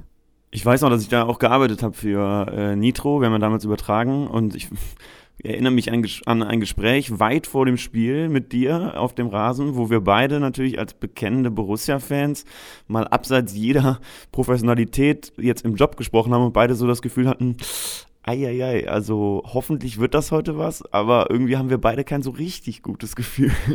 Ja, und von der, aus der Tribünensicht während des Spiels, so gerade Richtung Ende, hat, ja, es war so auf, auf den Tribünen so ein Gefühl, oh, wir betteln so ein bisschen drum und am Ende könnte echt noch einer irgendwie reinfallen. So ist es ja auch passiert, ne? Genau. Und ich weiß auch gar nicht mehr, warum ich das Gefühl so hatte, weil ich ja ansonsten ein sehr positiv denkender Mensch und immer optimistisch bin. Aber an dem Abend hat sich das leider bewahrheitet. Allerdings gibt es auch äh, Momente, wo man nicht so ein gutes Gefühl hat und sich dann das Gegenteil äh, bewahrheitet, beziehungsweise das Gegenteil eintritt. Jetzt am, am Wochenende zum Beispiel gegen BVB hatte ich jetzt. Ich wollte gerade sagen. hatte ich jetzt äh, zugegebenermaßen auch nicht so ein gutes Gefühl und bin echt happy, dass das so gelaufen ist, wie es gelaufen ist, wie alle Borussia-Fans. Wir hatten uns noch überlegt, ähm, hast du eigentlich aus all den Jahren, ich meine, du hast ja auch, du hast zwar eine professionelle Beziehung zu den Spielern, ähm, weil du ja auch Vereinsmitarbeiter bist, aber kriegst sie natürlich dadurch auch, auch sehr, sehr nah mit. Hast du aus all den Jahren eigentlich irgendwie einen Lieblingsspieler bei Borussia ähm, als, als, als Stadionsprecher in der Zusammenarbeit, wo du sagst, Mensch, das ist einfach ein, ein richtig äh, toller Kerl gewesen? Nee, den absoluten Lieblingsspieler habe ich nicht. Es gibt einige, mit denen man ein bisschen mehr zu tun hatte äh, und mit denen man dann auch in der Stadt mal, wenn man sich zufällig trifft, vielleicht mal einen Kaffee trinken würde. Also ich werde auch häufig gefragt, gehst du, ziehst du mit den Jungs denn manchmal auch um die Häuser oder so? Und da muss ich sagen, da unterscheidet uns größtenteils schon mal das Alter und vor allem der Musikgeschmack. Also die würden in andere Läden gehen als ich, die meisten zumindest. Und äh, mittlerweile bin ich ja auch im Alter, wo viele meine Söhne sein könnten. Deswegen ziehe ich eigentlich weniger mit den Jungs um die Häuser, äh, mit dem einen oder anderen schon mal ein Käffchen trinken. Aber den, den äh, herausragenden Spieler eigentlich nicht. Okay, dann lass uns noch mal eben, du, wir haben ja ganz zu Anfang, äh, ich glaube, Christoph, du hattest es den Entertainment 1000 Sasser genannt, ähm, irgendwie sowas. Böse Stimmen sagen auch, äh, der kann alles, aber nichts richtig. ja, das hast, das hast du jetzt gesagt, das hätten wir so nicht gesagt. Ich wollte jetzt tatsächlich auf was anderes hinaus. Ich wollte eigentlich, ähm, wir haben ja auch eben schon drüber gesprochen, Fußballromantik, was fehlte einem oder fehlt einem im aktuellen Fußball. Und jetzt gibt es ja sicherlich ähm, viele von diesen sogenannten Romantikern, die sagen, ah, der Fußball wird immer mehr zur Show, ähm, das Stadionerlebnis wird immer so eine durchgestylte Show, was an einigen Stellen ja vielleicht auch stimmt. Ähm, wie siehst du denn denn da deine Rolle? Wie siehst du solche Vorwürfe, insbesondere weil du ja jemand bist, der eigentlich schon beruflich für Entertainment steht? Ja, absolut. Und da bin ich auch im äh, krassen Gegensatz zu vielen Fußballromantikern oder Puristen. Äh, ich habe gegen Entertainment überhaupt nichts. Auch damals, äh, wer war es? Chiquinho ist, glaube ich, vorgestellt worden, noch auf dem Bökelberg und da ist äh, aus dem Tunnel so ein bisschen Nebel gekommen und so eine Lightshow, die den Namen eigentlich nicht verdient gemacht worden. Äh, das war so der erste Versuch, allerdings damals nicht besonders, fand ich, gut umgesetzt und deswegen wahrscheinlich zu Recht gescheitert. Aber äh, ich habe prinzipiell nichts gegen Entertainment, wenn man das Ganze als Show inszeniert. Solange ähm, der Inhalt auch noch weiter stimmt, warum denn nicht? Weil wenn ich jetzt reine, rein Fußball und wirklich pur haben will, dann dann gucke ich mir ähm, Kreisligaspiele an oder Bezirksliga, gehe wieder zu meinem Heimatclub oder meinen Heimatclubs SC Hart, SC Rheindahlen und gucke mir das da an. Da, da ist das sehr pur und äh, gibt auch immer wieder die Diskussion, ob man äh, vielleicht im Stadionvorprogramm noch irgendwas ändert, ob man bei Toren äh, noch irgendwie mehr Lichtshow macht. Bisher haben wir uns immer dagegen entschieden. Ich persönlich hätte gar nichts dagegen muss ich sagen. Werden, wird jetzt viele vielleicht verwundern, äh, aber äh, warum nicht? Ich finde Entertainment geil, so ein bisschen Show. Nichts dagegen. Ich würde mal zur Gegenrede ansetzen. Ähm, ich war jetzt beruflich äh, öfter mal in den letzten Wochen bei Union Berlin und muss sagen, dass ein Stadionerlebnis da eben also wir haben ja eben alle vom Bökelberg geschwärmt und von dieser Einfachheit. Und das ist da halt auch noch so. Und für mich steht da das Spiel im Vordergrund. Und wenn ich jetzt zum Beispiel mal in der Bundesliga gucke, dass zum Beispiel in Leipzig im, äh, bei RB jemand rumturnt in deiner Position, ähm, zu Sprints ansetzt, wenn er einen Namen brüllt, drei Meter in die Luft springt und ähm, ich glaube, da nimmt halt jemand seine Rolle zu wichtig und nimmt auch jemand die Show zu wichtig, die da drumherum gemacht wird. Und deswegen finde ich eine Verknappung eigentlich besser, natürlich im Wissen, dass es nicht geht, dass man jetzt, dass es alles so ist wie am Bökelberg. Das ist doch ganz logisch. Ähm, ne? Aber ich finde, man muss es nicht ausschlachten und muss da noch die, die Lichtshow einsetzen äh, bei der Vereinshymne, nur um tolle Bilder zu produzieren. Äh, ich gebe dir teils recht, teils nicht. Ähm, was Tim Tölke, den du ansprichst, den Stadionsprecher von Leipzig, äh, angeht, äh, ich finde diese getanzte Mannschaftsaufstellung, die so ein bisschen an Waldorfschule erinnert, auch nicht so ähm, auch nicht cool. Aber das, das ist Typsache. Ich habe damals auf dem Bürgerberg zum Beispiel, habe ich ja auch immer ähm, als Reminiszenz an Günter Netzer und die 70er Jahre immer so einen ganz wilden äh, grünen Anzug mit Schlaghose angehabt. Er trägt jetzt halt ein rotes äh, Sakko. Da, da, das unterscheidet gar nicht so viel. Also was den Clown-Faktor, nenne ich das jetzt mal, betrifft, äh, haben wir uns outfitmäßig jetzt nicht so unterschieden. Und was das äh, Tanzen betrifft, finde ich, ist das so ein ganz äh, ja, eigene, eigener Stil, den kann man gut finden, den muss man nicht gut finden. Mir wäre es auch ein bisschen too much, hängt aber auch damit zusammen, dass ich nicht besonders gut tanzen kann. Und ich finde, so wie, ähm, wenn du es jetzt gerade ansprichst, äh, Leipzig eben auch Fußballspiele äh, interpretiert, nenne ich es mal, oder wie es da auch aufgefasst wird, äh, passt das also passt schon. Ja, weil sie halt ein Produkt vermarkten nebenbei noch. Passt dahin zum Entertainment-Faktor.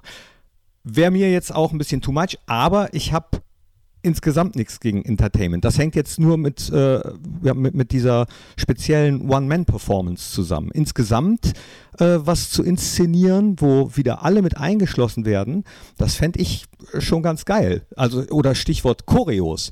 Die, äh, das ist ja auch Entertainment. Das ist, gehört auch zur Show und auch wenn es dann eben nicht vom Verein oder aus der Marketingabteilung, sondern aus der Kurve kommt, äh, ist es ja auch eine Art von Show. Also sowas hat es auf dem Bökelberg ja, in abgespeckter Form gegeben, dass viele mal so Wuschel in die äh, Luft gehalten haben oder Schnipsel hochgeworfen. Auch das fand ich schon geil. Und auch das ist ja inszeniert und Entertainment. Von daher, mh, mm, ja, gebe ich dir teils recht, teils nicht. Ich würde mich da so ein bisschen so, so ein bisschen zwischen euch stellen, weil ich habe einmal auch den Reflex genauso wie erstmal wie du, Knippi, zu sagen, ich finde, also ich habe auch gar nichts gegen Entertainment, im Gegenteil. Ähm, ich denke zum Beispiel häufig, wenn ich mir US-Sport angucke, und jetzt wirklich das extremste Beispiel davon ist ja dann der Super Bowl, das gucke ich mir auch gerne an, mit der ganzen Show drumherum. Im Fußball habe ich dann aber auch immer dann die entgegengesetzte Position. Erwische ich mich manchmal bei, genau das, was du sagst, Christoph, dass ich auch so ein Stadionerlebnis wie in, in, bei Union, dass ich das irgendwie purer finde, schöner finde. Ich glaube halt, dass in den meisten Fällen, wo in Deutschland so eine krasse Show-Inszenierung stattfindet, ähm, jetzt an den Super Bowl angelehnt zum Beispiel, das ist in Deutschland häufig einfach nicht gut gemacht. Also so während in US beim Super Bowl dann halt wirklich Stars spielen aus der Popkultur, die, auf die sich aber irgendwie viele einigen können, spielt halt beim DFB-Pokal-Finale in der Halbzeit Helene Fischer und niemand findet's gut, der im Stadion ist. Ja, das ist, finde ich, häufig so der Spagat, der im deutschen Sport nicht so gut gelingt. Da gebe ich dir recht, aber das ist natürlich auch so ein bisschen äh, das, was man gerne bei Schiedsrichtern hätte, nämlich Fingerspitzengefühl, was äh, im speziellen Beispiel von Helene Fischer, finde ich, äh, da, da gefehlt hat.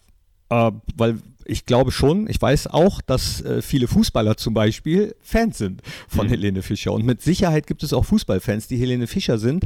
An dem Tag, bei dem Ereignis, äh, meiner Meinung nach eine Fehlplanung. Ähm, und um nochmal auf das Thema Inszenierung zu kommen, Küppi, du hast eben gesagt, du bist jemand, der äh, gerne sich auf das Spiel konzentriert. Ihr habt letztens eine äh, tolle Folge gehabt, wo es um den Support ging.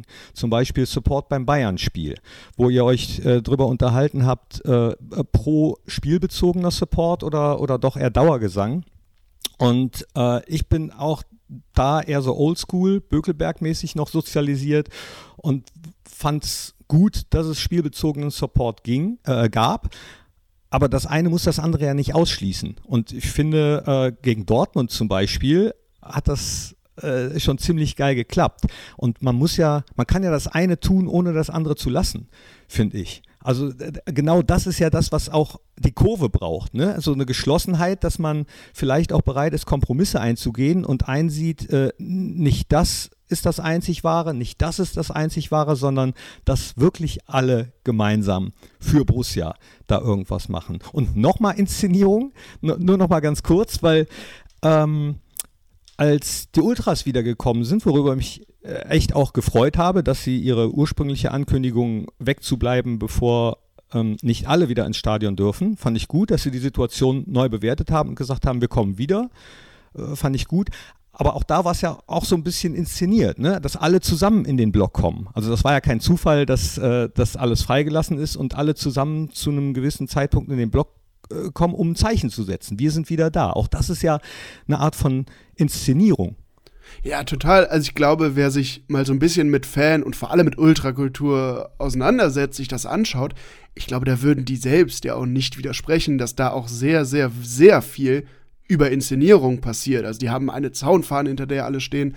Ich glaube, und du hast die Choreos auch angesprochen, der entscheidende oder manchmal ist der Unterschied, den sie dann rausarbeiten würden, eben, dass das eben alles eigenfinanziert ist und eben keinen kommerziellen oder keinem kommerziellen Zweck dient. Aber klar, die Unterschiede sind dann, wenn man von außen drauf schaut, schon marginal.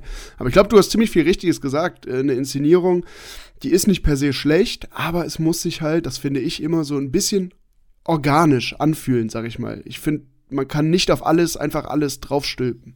Absolut. Also da bin ich äh, vollkommen und da sind wir, glaube ich, alle zumindest alle drei, wir drei hier in dem Podcast, aber auch viele, die zuhören, einer Meinung. Also das darf jetzt nicht nur ein Vehikel sein, um irgendwas zu verkaufen. Also der Inhalt muss dann schon stimmen und äh, das muss eine Intention haben, es muss eine Aussage haben, hinter der man auch voll und ganz stehen kann, als Verein, als Fan äh, oder wie auch immer. Da irgendwas nur zu machen, damit man noch ein paar äh, Kröten mehr bekommt, da bin ich auch gegen. Aber sag mal, äh, lass uns, lass uns doch zum Abschluss das einmal äh, dieses Themenkomplexes. Sag doch mal bitte, was du dir ganz persönlich, ne, das ist jetzt natürlich keine Borussia-Meinung oder so, aber was du dir vorstellen könntest, was man zum Beispiel noch machen könnte rund um Borussia-Spiel, damit man mal so eine Vorstellung hat, äh, was dir da vorschwebt und vielleicht auch diese Verteufelung, die jetzt vielleicht bei vielen stattfindet, so ein bisschen dem Luft rausnehmen kann ich persönlich, wie du sagst, ne, also rein persönliche Meinung und äh, sowas diskutieren wir bei Borussia ja auch häufig und äh, gibt Pro- und Kontrastimmen. Ich gehöre zu den Pro-Stimmen. Es gibt aber noch mehr Kontraststimmen. Fände es gar nicht so schlecht, wenn das Licht zum Beispiel abgedunkelt wird bei Die Seele brennt, wenn sie dann irgendwann mal wieder gespielt werden sollte. Oder bei der Elf vom Niederrhein oder bei welchem Song auch immer. Von mir aus auch gerne einer von meinen. aber dann, äh, oder bei einem Tor, dass, du- dass du dann äh, auch äh, Lightshow also, oder Blitze machst, die äh, grünen, grünen Lampen aufflackern lässt. Hätte ich nichts gegen. Okay. Wie, wie steht ihr denn dazu? Würde mich jetzt mal interessieren. Ja, ich, ich, ich, ich habe gerade auch überlegt, ob ich, ob, ich, ob ich reingehe. Also, um ganz ehrlich zu sein, äh, jetzt spontan habe ich gar keine absolut abschließende Meinung, sondern auch da wieder, ich wüsste halt mal gerne, wie das, also ich würde es halt mal auch mal ausprobieren vielleicht. Also wie sieht das aus? Passt das zu Borussia? So, das, also es gibt Stadien zum Beispiel, da finde ich, äh, sehe ich Elemente im Torjubel, die auch Inszenierungen sind, die ich nicht so schlecht finde. Und ich meine, wir haben dieses Stadion, wir haben eine, eine grüne Beleuchtung. Warum das nicht mal ausprobieren? Aber so richtig abschließende Meinung kann ich da erstmal nicht geben. Ähm, also ich sehe es so, dass ich, ähm, ich sehe es bei zu vielen Bundesligisten, als dass ich sagen würde, das sollten wir machen. Weil dann sind wir eine von vielen, die das machen. Und mir ist das zum Beispiel jetzt mit der Lichtshow zu universell und zu, ah, komm, dann reihen wir uns halt hinter Wolfsburg und Bayern und Co. ein und machen das halt auch. Es müsste schon etwas sein, was mich, aber das ist jetzt auch subjektiv, so wie du das Knippi gesagt hast, ist das jetzt auch meine persönliche Meinung, was irgendwie was anderes wäre und was dann auch zu Borussia passt. Mir fehlt aktuell, wenn ich ganz ehrlich bin, bei einem aber auch zugegeben, und die Frage ist ja, ob das auch so gut ist, sehr, sehr konservativ niederrheinischen Verein, ähm, ob man sich da nicht mal öffnen muss, aber dass das zu uns passt, sehe ich persönlich nicht. Man müsste halt einen guten Mittelweg finden, indem man vielleicht alte Elemente, traditionelle Elemente mit modernen verbindet. Aber gut, das ist ja so eine der großen Herausforderungen, die so Fußballvereine sowieso haben. Absolut recht, äh, hast du, David. Dann, äh, das ist ja dieser Spagat, den man als äh, Traditionsverein, das ist ja dieses Wort, was man immer und der wir ja auch sind, natürlich immer hinkriegen muss. Ne? Also ähm, irgendwie mit der Zeit gehen, um nicht in der Versenkung zu verschwinden, wie es ja schon viele andere Vereine ereilt hat, dieses Schicksal, ohne aber seine Wurzeln zu vergessen und ohne eben diese Tradition zu vergessen. Und deswegen das einfach mal so ausprobieren, äh, geht ja auch nicht. Äh, wir sind ja immer im engen Austausch, äh, auch mit der Fanszene, beziehungsweise die, unsere Fanbeauftragten, ne, äh, äh, Tower und Co. Haben ja auch immer das Ohr so und fragen mit Sicherheit auch mal, wie würdet ihr das sehen? Ähm, wie stimmt das? Und dieses Argument, Küppi, was du eben gesagt hast, äh, uns einreihen hinter Bayern und Wolfsburg, ja, äh, die haben es dann irgendwann vielleicht mal als erstes gemacht, aber das waren ja nicht die ersten, die eine Lightshow erfunden haben, um Entertainment zu machen. Und in dem Fall, weil ich weiß, wie es aussieht. Ich habe das den Technikern nämlich schon mal machen lassen. ich fände es echt äh, ziemlich geil und sag da, okay, dann besser gut geklaut, in Anführungsstrichen, als schlecht irgendwas selbst gemacht. Aber ich finde, du hast ja was Überragendes gesagt. Du hast ja gesagt, es muss, also, ne, dass man irgendwie die Identität des Traditionsvereins überbringt. Nehmen wir mal einen gerade abgestiegenen, sehr, sehr großen Verein aus dem Ruhrgebiet, Schalke 04. Das wollte ich auch Die dunkeln halt auch das Licht ab. Und die holen aber dann ihre Lampen raus, imitieren damit quasi die Bergsteiger. Und ich finde das einen, das sieht super, super geil aus. Passt wirklich wie die Faust aufs Auge auf die Mentalität im Ruhrgebiet, auf die, auf die Geschichte von Schalke 04. Und damit finde ich das super. Und genau wenn man irgendwie sowas finden würde, das finde ich cool. Aber genau das wäre, genau das Beispiel hatte ich gerade auch im Kopf und wollte es anbringen. Und das ist aber ein perfektes Beispiel dafür, was wir eben gesagt haben. Die nehmen halt ein, ein modernes Element, was sie jetzt können, Licht abdunkeln in der Arena und kombinieren das mit, ja, mit diesen Lampen, mit einem Symbol, was ja total für die Tradition der Region des Vereins steht. Und die Verbindung, ne, die finde ich dann auch gut, weil das finde ich nämlich auch ein absolutes Positivbeispiel. Aber es ist halt schwierig, sowas zu finden. Ja, aber äh, also mit, ähm, als wir die Seele brennt noch gespielt haben, zum Beispiel, das war ja auch, äh, wir waren auf einem guten Weg, fand ich. Das wäre nämlich auch noch mein absoluter Traum, dass wir es wie in Sevilla hinkriegen, dass wir ein Lied überhaupt nicht spielen müssen, sondern dass das gesamte Stadion dieses Lied alleine singt. Also ich weiß nicht, äh, wer von euch äh, mit war in Sevilla und das mitbekommen hat. Da wird das Lied kurz angespielt und danach steht die Oma, danach steht der Fünfjährige, danach äh, stehen alle und singen nach den ersten drei Takten das Lied komplett alleine mit durch. Das war, als ich das das erste Mal gehört habe, auch so ein Traum, das hier irgendwann äh, im Borussia Park mal hinzubekommen, dass ein Fanlied nur von den Fans textsicher gesungen wird. Jetzt weiß ich auch, dass äh, emotional und adrenalinmäßig der Niederrheiner kein Andalusier ist. Und äh, ich bin aber äh, fest der Meinung, dass wir das irgendwie hinkriegen. Und bei der Seele brennt, äh, auch da gab es ja Diskussionen. Können wir das äh, spielen als letztes Lied vorm Einlaufen, obwohl es das ja auch schon mal gegeben hat. Ich war einer der Befürworter und fand, als alle dann immer die Schals hochgehalten haben, bei dem Lied war das äh, auch ein wunderbares Zeichen dafür, dass sowas funktioniert. Es war ein tolles Bild. Hat übrigens auch, äh, also wenn man sich zurechtlallen wollte, könnte man ja sagen, Gladbach als alte Textilstadt, die halten die Schals hoch. Oh. Selbstgestricktes. die Stoffe hoch. Ja, aber äh, ich habe gerade auch gedacht, äh, was du da beschreibst, so dass die Fans das singen, ohne dass es gespielt wird, das wäre natürlich absoluter Traum und ist, ist ja fast schon so südamerikanische Atmosphäre. Aber ähm, du, du hast ja gerade schon, wir haben ja, das ist jetzt schon häufiger gefallen, die Seele brennt. Ähm, da gab es ja irgendwie einen, einen, Rechtsstreit ums Urheberrecht, der jetzt meines Wissens nach ja doch beigelegt ist. Aber, das haben uns jetzt auch schon ein paar Leute gefragt, wir wissen es nicht, du weißt es vielleicht, warum wird der Song denn jetzt weiterhin nicht gespielt? Ich weiß es nicht definitiv, äh, wie da die aktuelle Lage ist, was den Rechtsstreit betrifft. Deswegen äh, kann ich dir das gar nicht sagen. Also es gab wohl eine außergerichtliche Einigung, deswegen wurde ja auch der letzte, ähm, äh, der letzte Verhandlungstag da irgendwie äh, ist ja abgesagt worden. Meines Wissens nach gab es die Einigung und äh, eigentlich dachte ich, damit kehrt das Lied zurück, aber vielleicht ist natürlich auch Teil der Einigung, dass das Lied nicht zurückkehren wird, keine Ahnung. Also mein, mein, letzter Stand war, aber gut, dass ihr es ansprecht, dann gehe ich gleich nochmal äh, gleich hoch zur Rechtsanwältin, die sich darum kümmert, wie, wie denn da die Sache ist, und zu Tower, der weiß mit Sicherheit mehr. Äh, ursprünglich war dann mal der Plan, sollte es eine Einigung geben, dass es dann wieder gespielt wird, sobald äh, das Stadion wieder komplett voll ist, sobald alle wieder dürfen und sobald dann eben auch ja, der Borussia Park wieder pickepacke voll ist. Also geht Knippi nochmal für uns in die Recherche. Wir werden euch, wenn wir die Info von ihm bekommen, dann natürlich das weiterleiten und freuen uns. Das finde ich nämlich auch ein super Beispiel und ich finde, da bin ich voll mit dir auf einer Linie. Ähm, die Seele brennt, da einzuführen, war, äh, war goldrichtig, finde ich. Äh, absolut super und das hat nochmal richtig Emotionen zurückgebracht. Ja, dann äh, lass uns doch mal, doch mal weitergehen. Äh, Knippi, du reichst die wichtigen Infos nach. Äh, wir haben gerade über genau den Start des Spiels, Emotionen, Stadion, was singt, äh, gesprochen. Im März 2020 gab es ja dann das komplette Kontrastprogramm. Wir wissen es, Corona-bedingt war der Borussia-Park und auch alle anderen Stadien plötzlich leer.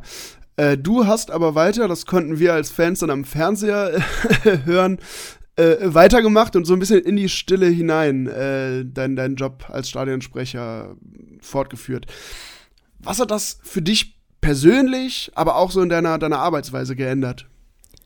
Geändert hat es äh, eigentlich wenig, äh, jetzt wo wieder Fans da sind, aber zu dem Zeitpunkt natürlich, äh, das hat so gefehlt, ey, das war grausam, das war der absolute Horror. Ich habe mich zwar gefreut, dass... Weil du lebst doch auch vom Feedback einfach, oder? Kann man doch für deinen Job perfekt sagen. Ja, absolut. Also ähm, dass ich gefragt habe, seid ihr bereit? Das war ja auch nur, äh, nachdem ich das erste Mal getestet habe, um zu gucken, wie die Reaktionen sind, ob es jemand überhaupt am Fernseher mitbekommt. Und ich habe so viele Zuschriften bekommen, wirklich Dankeszuschriften, dass ich das äh, gefragt habe, obwohl keiner im Stadion ist, weil Leute da das Gefühl hatten, okay, äh, Borussia hört uns noch und wir sind zumindest im Geiste dabei. Aber für mich selbst hat sich das natürlich komplett Banane angefühlt. Ne? Also du äh, guckst da auf ein leeres Stadion. Ich war ja auch nicht unten auf dem Platz wie sonst immer, sondern oben in der Stadionregie, da wo sonst Hermann Schnitzler, unser Sicherheitssprecher, immer sitzt. Und habe dann in ein leeres Stadion gefragt, seid ihr bereit? Da fasst du dir eigentlich so schon an den Kopf, wenn du das jemandem erzählst. Aber dadurch, dass ich wusste, okay, da draußen hört mich irgendjemand, das hat das dann ein bisschen erträglich gemacht und äh, so ein Stück weit Normalität auch äh, zumindest vorgegaukelt. Ne? Also das ist so ein bisschen, kann man das glaube ich vergleichen. Psychologen sagen ja, äh, wenn man den ganzen Tag einfach die Mundwinkel nach oben zieht, um zu lachen, stellt sich automatisch bessere Laune ein. Und äh, so ungefähr war das, dass man das so ein bisschen vorgetäuscht hat, aber natürlich null damit zu vergleichen, wie das ist, wenn Fans da sind. Ich habe vor Freude echt fast geheult, allein schon beim ersten offiziellen Training wieder, als wieder Leute da waren und äh, es Feedback gab. Ne? Also so sehr ich mich gefreut habe, auch für die Jungs, dass die gespielt haben, dass sie spielen konnten, ihrem Beruf, ihrer Leidenschaft nachgehen konnten, also es ist halt einfach nicht das Gleiche. Jetzt wisst ja gerade so, dass die, dass die Zeit dieser leeren Stadion zum Glück vorbei ist. Ähm, aktuell sind wir jetzt ja wieder bei so 25.000. Ich glaube, jetzt kommt sogar, ähm, wenn ihr die Folge hört da draußen, ist schon eine neue Corona-Schutzverordnung eingetreten. So haben wir das eben vor der Folge, vor der Aufnahme hier gelesen ähm, dass wohl die Sitzplätze wieder ganz äh, zur Verfügung gestellt werden dürfen und die Stehplätze zur Hälfte. Das hat zumindest Borussia Dortmund jetzt gerade eben bekannt gegeben, dass sie das so machen werden. Ähm, aber Knippi, es gibt natürlich zwangsläufig diese Diskussion 2G, 3G. Wie macht man das? Wie stehst du ganz persönlich dazu? Ähm, welchen Weg fändest du da gut? Auch da wieder nicht vereint, sondern ganz subjektive Meinung äh, fände ich es gut, 2G äh, zu machen und ein Kontingent 3G bereitzuhalten für Menschen, die, die sich aus unterschiedlichsten Gründen nicht impfen lassen können. Hat aber äh, ganz einfach auch damit zu tun, dass es ein immenser Aufwand ist, dann äh, 3G zu betreiben und äh, prinzipiell sehe ich das so, dass jeder das für sich entscheiden muss, ob er sich impfen lässt oder nicht. Ich persönlich habe mich zweimal impfen lassen, habe super vertragen, fühle mich seitdem auch sicherer.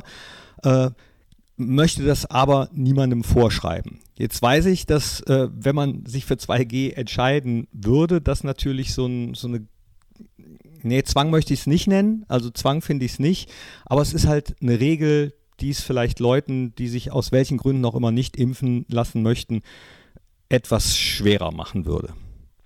Trotzdem wäre ich dafür. Ja, ich glaube, wir haben das, wir haben das ja auch letzte Folge schon mal diskutiert sehen, also ich sehe das zumindest sehr, sehr ähnlich und ja, lass uns doch mal, doch mal abwarten, wie es da weitergeht. Ich glaube, bis zum 8. Oktober gilt ja die aktuelle Corona-Schutzverordnung. Das heißt, ähm, wenn dann wahrscheinlich am 9. die neue in Kraft tritt, ähm, ist ja dann der Spieltag danach eben schon betroffen. Und dann, dann werden wir sehen, wie wir dann beim Heimspiel gegen Stuttgart im Stadion sein werden, mit wie vielen Leuten, unter welchen Umständen.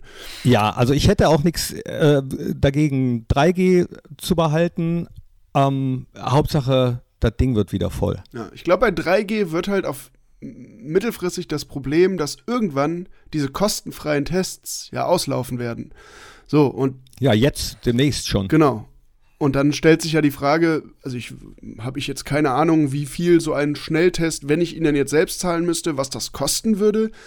Aber wenn ich mir jetzt vorstelle, wenn zwei Leute, äh, irgendwie eine Familie, eine kleine mit drei, sagen wir jetzt mal, ins Stadion gehen und die sind alle nicht geimpft, müssen sich vielleicht Karten für jeweils einen 50er holen und dann nochmal Tests für jeweils 30 Euro, glaube ich, dann wird das auch nochmal eine, eine, eine Kostenfrage und dann ist es ja sowieso ähm, wieder so ein bisschen Ausschluss.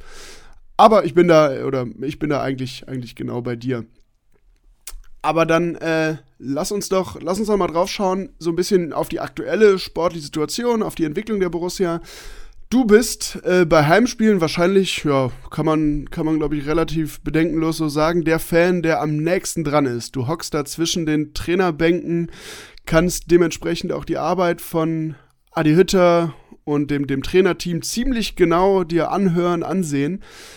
Beschreib doch mal deinen, wir haben ihn ja auch schon in der Podcast-Folge porträtiert, bevor er angefangen hat. Beschreib du doch jetzt mal deinen persönlichen Eindruck, den du bisher von Adi Hütter gewinnen konntest.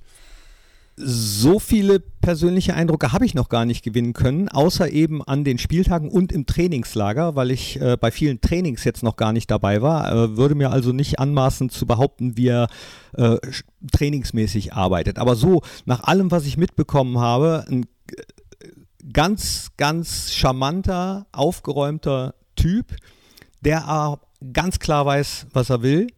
Und äh, wenn er das Gefühl hat, dass irgendwas nicht so läuft, äh, wie er gern hätte, glaube ich auch, äh, sehr, sehr streng sein kann. Er selbst, nee, gar nicht wahr. Ich glaube, Hasebe äh, von Eintracht Frankfurt hat ihn mal eher so mit einem Vater verglichen, äh, der eben auch mal streng sein muss, der seine äh, Kinder liebt, respektive Spieler liebt, aber ihn auch nicht alles durchgehen lassen kann, sondern Grenzen setzt. Und Adi selbst hat ja, glaube ich, von sich gesagt, ich bin jetzt nicht der Kumpeltyp als Trainer. Und äh, ich glaube, diese Selbsteinschätzung trifft es ganz gut. Ganz akribisch, ein ganz akribischer sympathischer, netter Mann, der weiß, was er will deckt sich total mit meiner Einschätzung. Und wir haben es ja in der letzten Podcast-Folge auch gesagt, der scheut halt auch offensichtlich keinen Konflikt. Ich meine, du hast schon angesprochen, du hast heute eine Podcast-Aufzeichnung jetzt im Nachgang mit zwei Spielern, die jetzt gerade halt ähm, auch dann seiner Linie zum, in Anführungsstrichen, Opfer gefallen sind und erstmal sich eben draußen wiedergefunden haben. Das zeigt, dass er schon eine ganz, ganz klare Vorstellung hat. Und ähm, ich bin da auch äh, absolut optimistisch, dass, das, äh, dass wir das in Zukunft noch sehen werden. Ja, aber äh, Linie, ich meine, das ist ja immer schwierig. Deswegen möchte ich auch nie Trainer sein oder könnte nie Trainer sein, äh, jemandem zu sagen, du bist am Wochenende nicht in der Startaufstellung oder du bist am Wochenende sogar nicht im Kader äh, mit Spielern. Das, das könnte ich nicht. Da wäre wär ich komplett ungeeignet für und das muss man als Trainer können. Adi äh, kann das scheinbar und äh, ich bin auch sehr gespannt gleich auf die Podcast-Folge mit, mit Flo und Chris. Wobei Chris zum Beispiel ja jemand ist, der, äh, der kennt so Phasen, der ist schon ein bisschen länger dabei. Ich glaube, für Flo ist es mh, hm, vielleicht das erste Mal, dass er sich damit so auseinandersetzen muss. Und da, da, wird sich dann jetzt auch zeigen, wie er damit umgeht. Und ich bin mir aber ziemlich sicher, so wie ich ihn auch abseits äh, des Podcasts, wenn das Mikro aus ist, kennengelernt habe, dass er damit äh, ziemlich gut umgehen wird und aus, ich nenne es jetzt mal, Tal ja, ist es ja, wenn du sonst immer Startelf spielst und mal nicht, ähm, dass er da rauskommt. Bist du eigentlich mal als Stadionsprecher auf dem Platz mit irgendeinem Trainer richtig aneinander geraten? Hat, hat dich irgendein Trainer mal angezählt? Nein, niemals. Niemals. Äh, ich bin ja immer ganz ruhig, eigentlich. ja. Namen. Ja, äh, nee, kann, äh, ähm, ist schon häufiger. Schon häufiger. Wobei ich bin auch wirklich ein bisschen ruhiger geworden, muss ich sagen. Allerdings hängt das auch damit zusammen, dass äh, mittlerweile immer mehr Kameras da sind und immer, mehr, immer mehr im Nachhinein sozusagen äh, man selbst sehen kann, was man da gemacht hat. Und neben mir sitzt ja dann auch immer Markus Aretz, äh, unser Direktor für Kommunikation, der, der dann manchmal sagt, Thorsten, ruhig, ruhig. der Chefdiplomat. Ja, es ist manchmal aber auch ganz interessant, wie ähm, die vierten Offiziellen damit umgehen. Bei einigen hatte ich das Gefühl, dass sie schon mit Kolleginnen und Kollegen gesprochen haben, die gesagt haben, oh Vorsicht, äh, da in Gladbach sitzt so ein Wahnsinniger, der schon mal, schon mal sehr emotional ist. Äh, manche gucken mich vorher an und sagen heute aber heute aber mal ein bisschen ruhiger. Oder Bibiana Steinhaus zum Beispiel, die hat es überragend gemacht. Da bin ich in einer Szene äh, wirklich mal aus dem Sitz, aus dem Sattel gegangen. Da hat sie mich nur angeguckt und so suffisant gelächelt. Da wusste ich sofort, okay, ich, äh, ich, ich halte ja schon meine Schnauze, ist ja schon gut. Und dann gibt es wieder welche, ist jetzt allerdings schon ein bisschen länger her, die, die stellen sich dann vor dich und äh, spielen dann den Oberstreng, ne, wo ich dann insgesamt eher so ein bisschen bockig werde und denke so, ja, mal gucken, mal gucken, was noch so passiert. Aber jetzt mal eine, eine regeltechnische Frage, ich weiß nicht, ob du, ob du dann überhaupt weißt, wie das ist. Was können denn also du zählst ja nicht zum, zum Trainerteam oder so von Borussia, also könnten die dir eine gelbe Karte oder so geben oder dich rausschmeißen?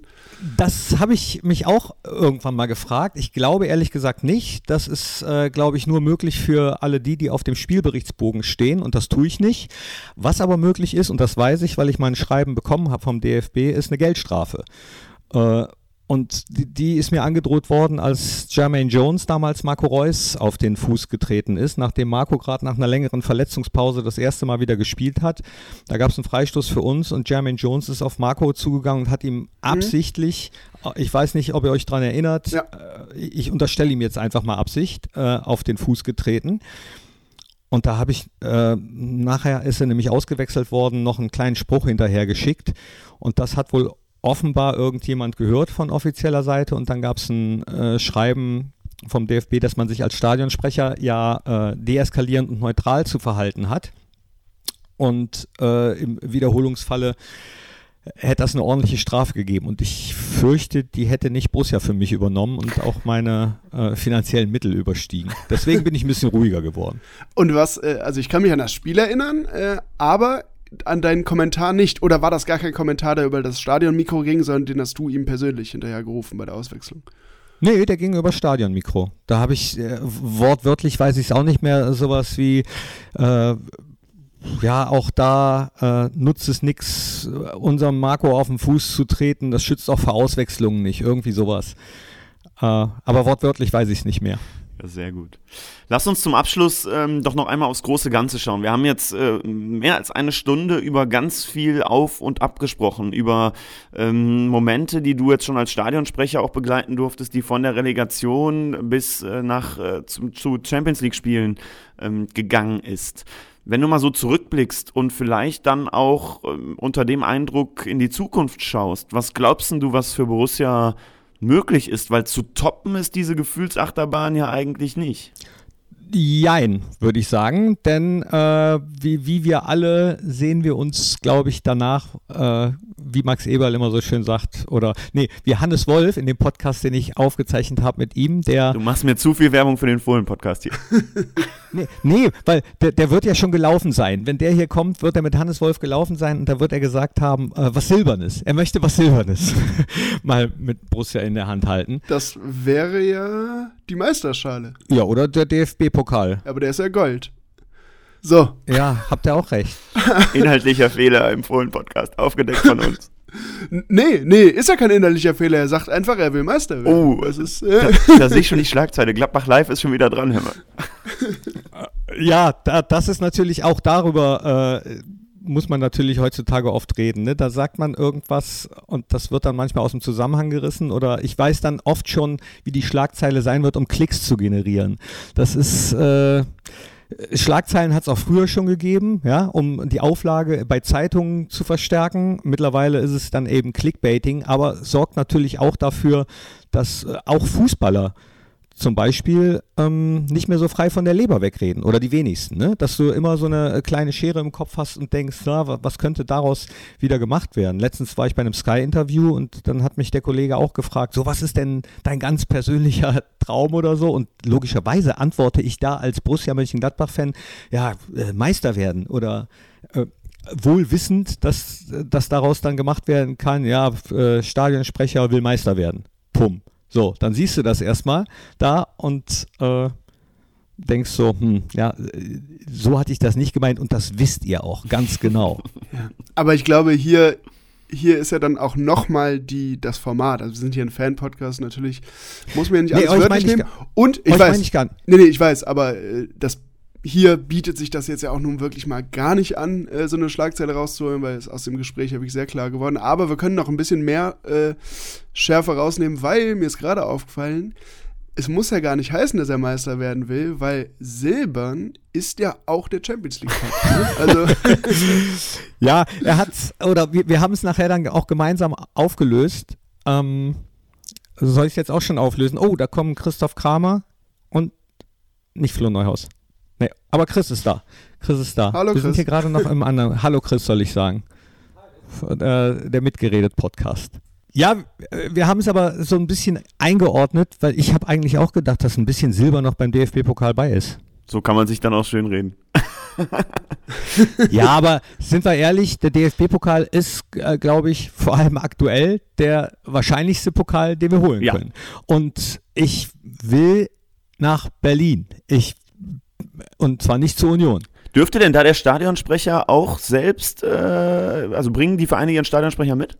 Eine Zeit lang war das so. Aktuell die Regelung weiß ich gar nicht. nicht. Ich glaube im Moment äh, moderiert Helene Fischer. Ah ja, ja, okay.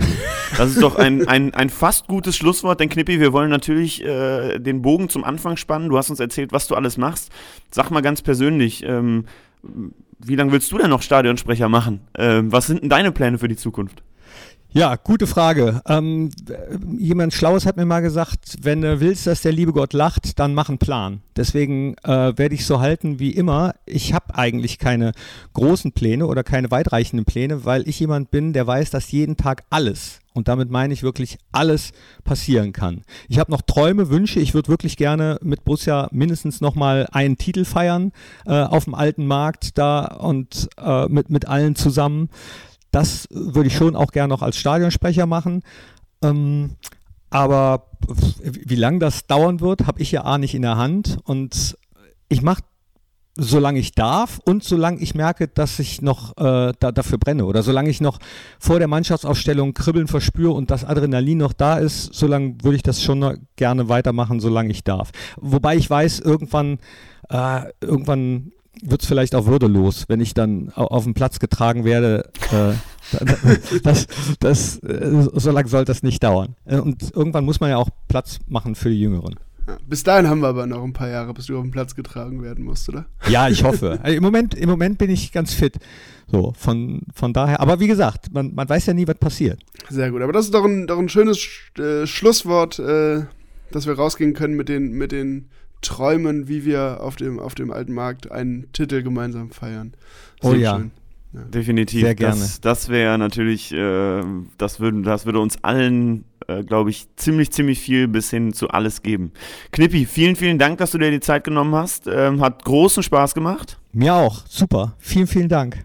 Und äh, genau, Knippi hat es ja schon gesagt, ähm, wir werden uns sicherlich im Stadion alle wiedersehen und hoffentlich dann bald auch wieder in Volllast. Wir freuen uns riesig drauf, ähm, wünschen dir bis dahin eine gute Zeit und sagen an euch draußen, David, dass wir jetzt Länderspielpause haben.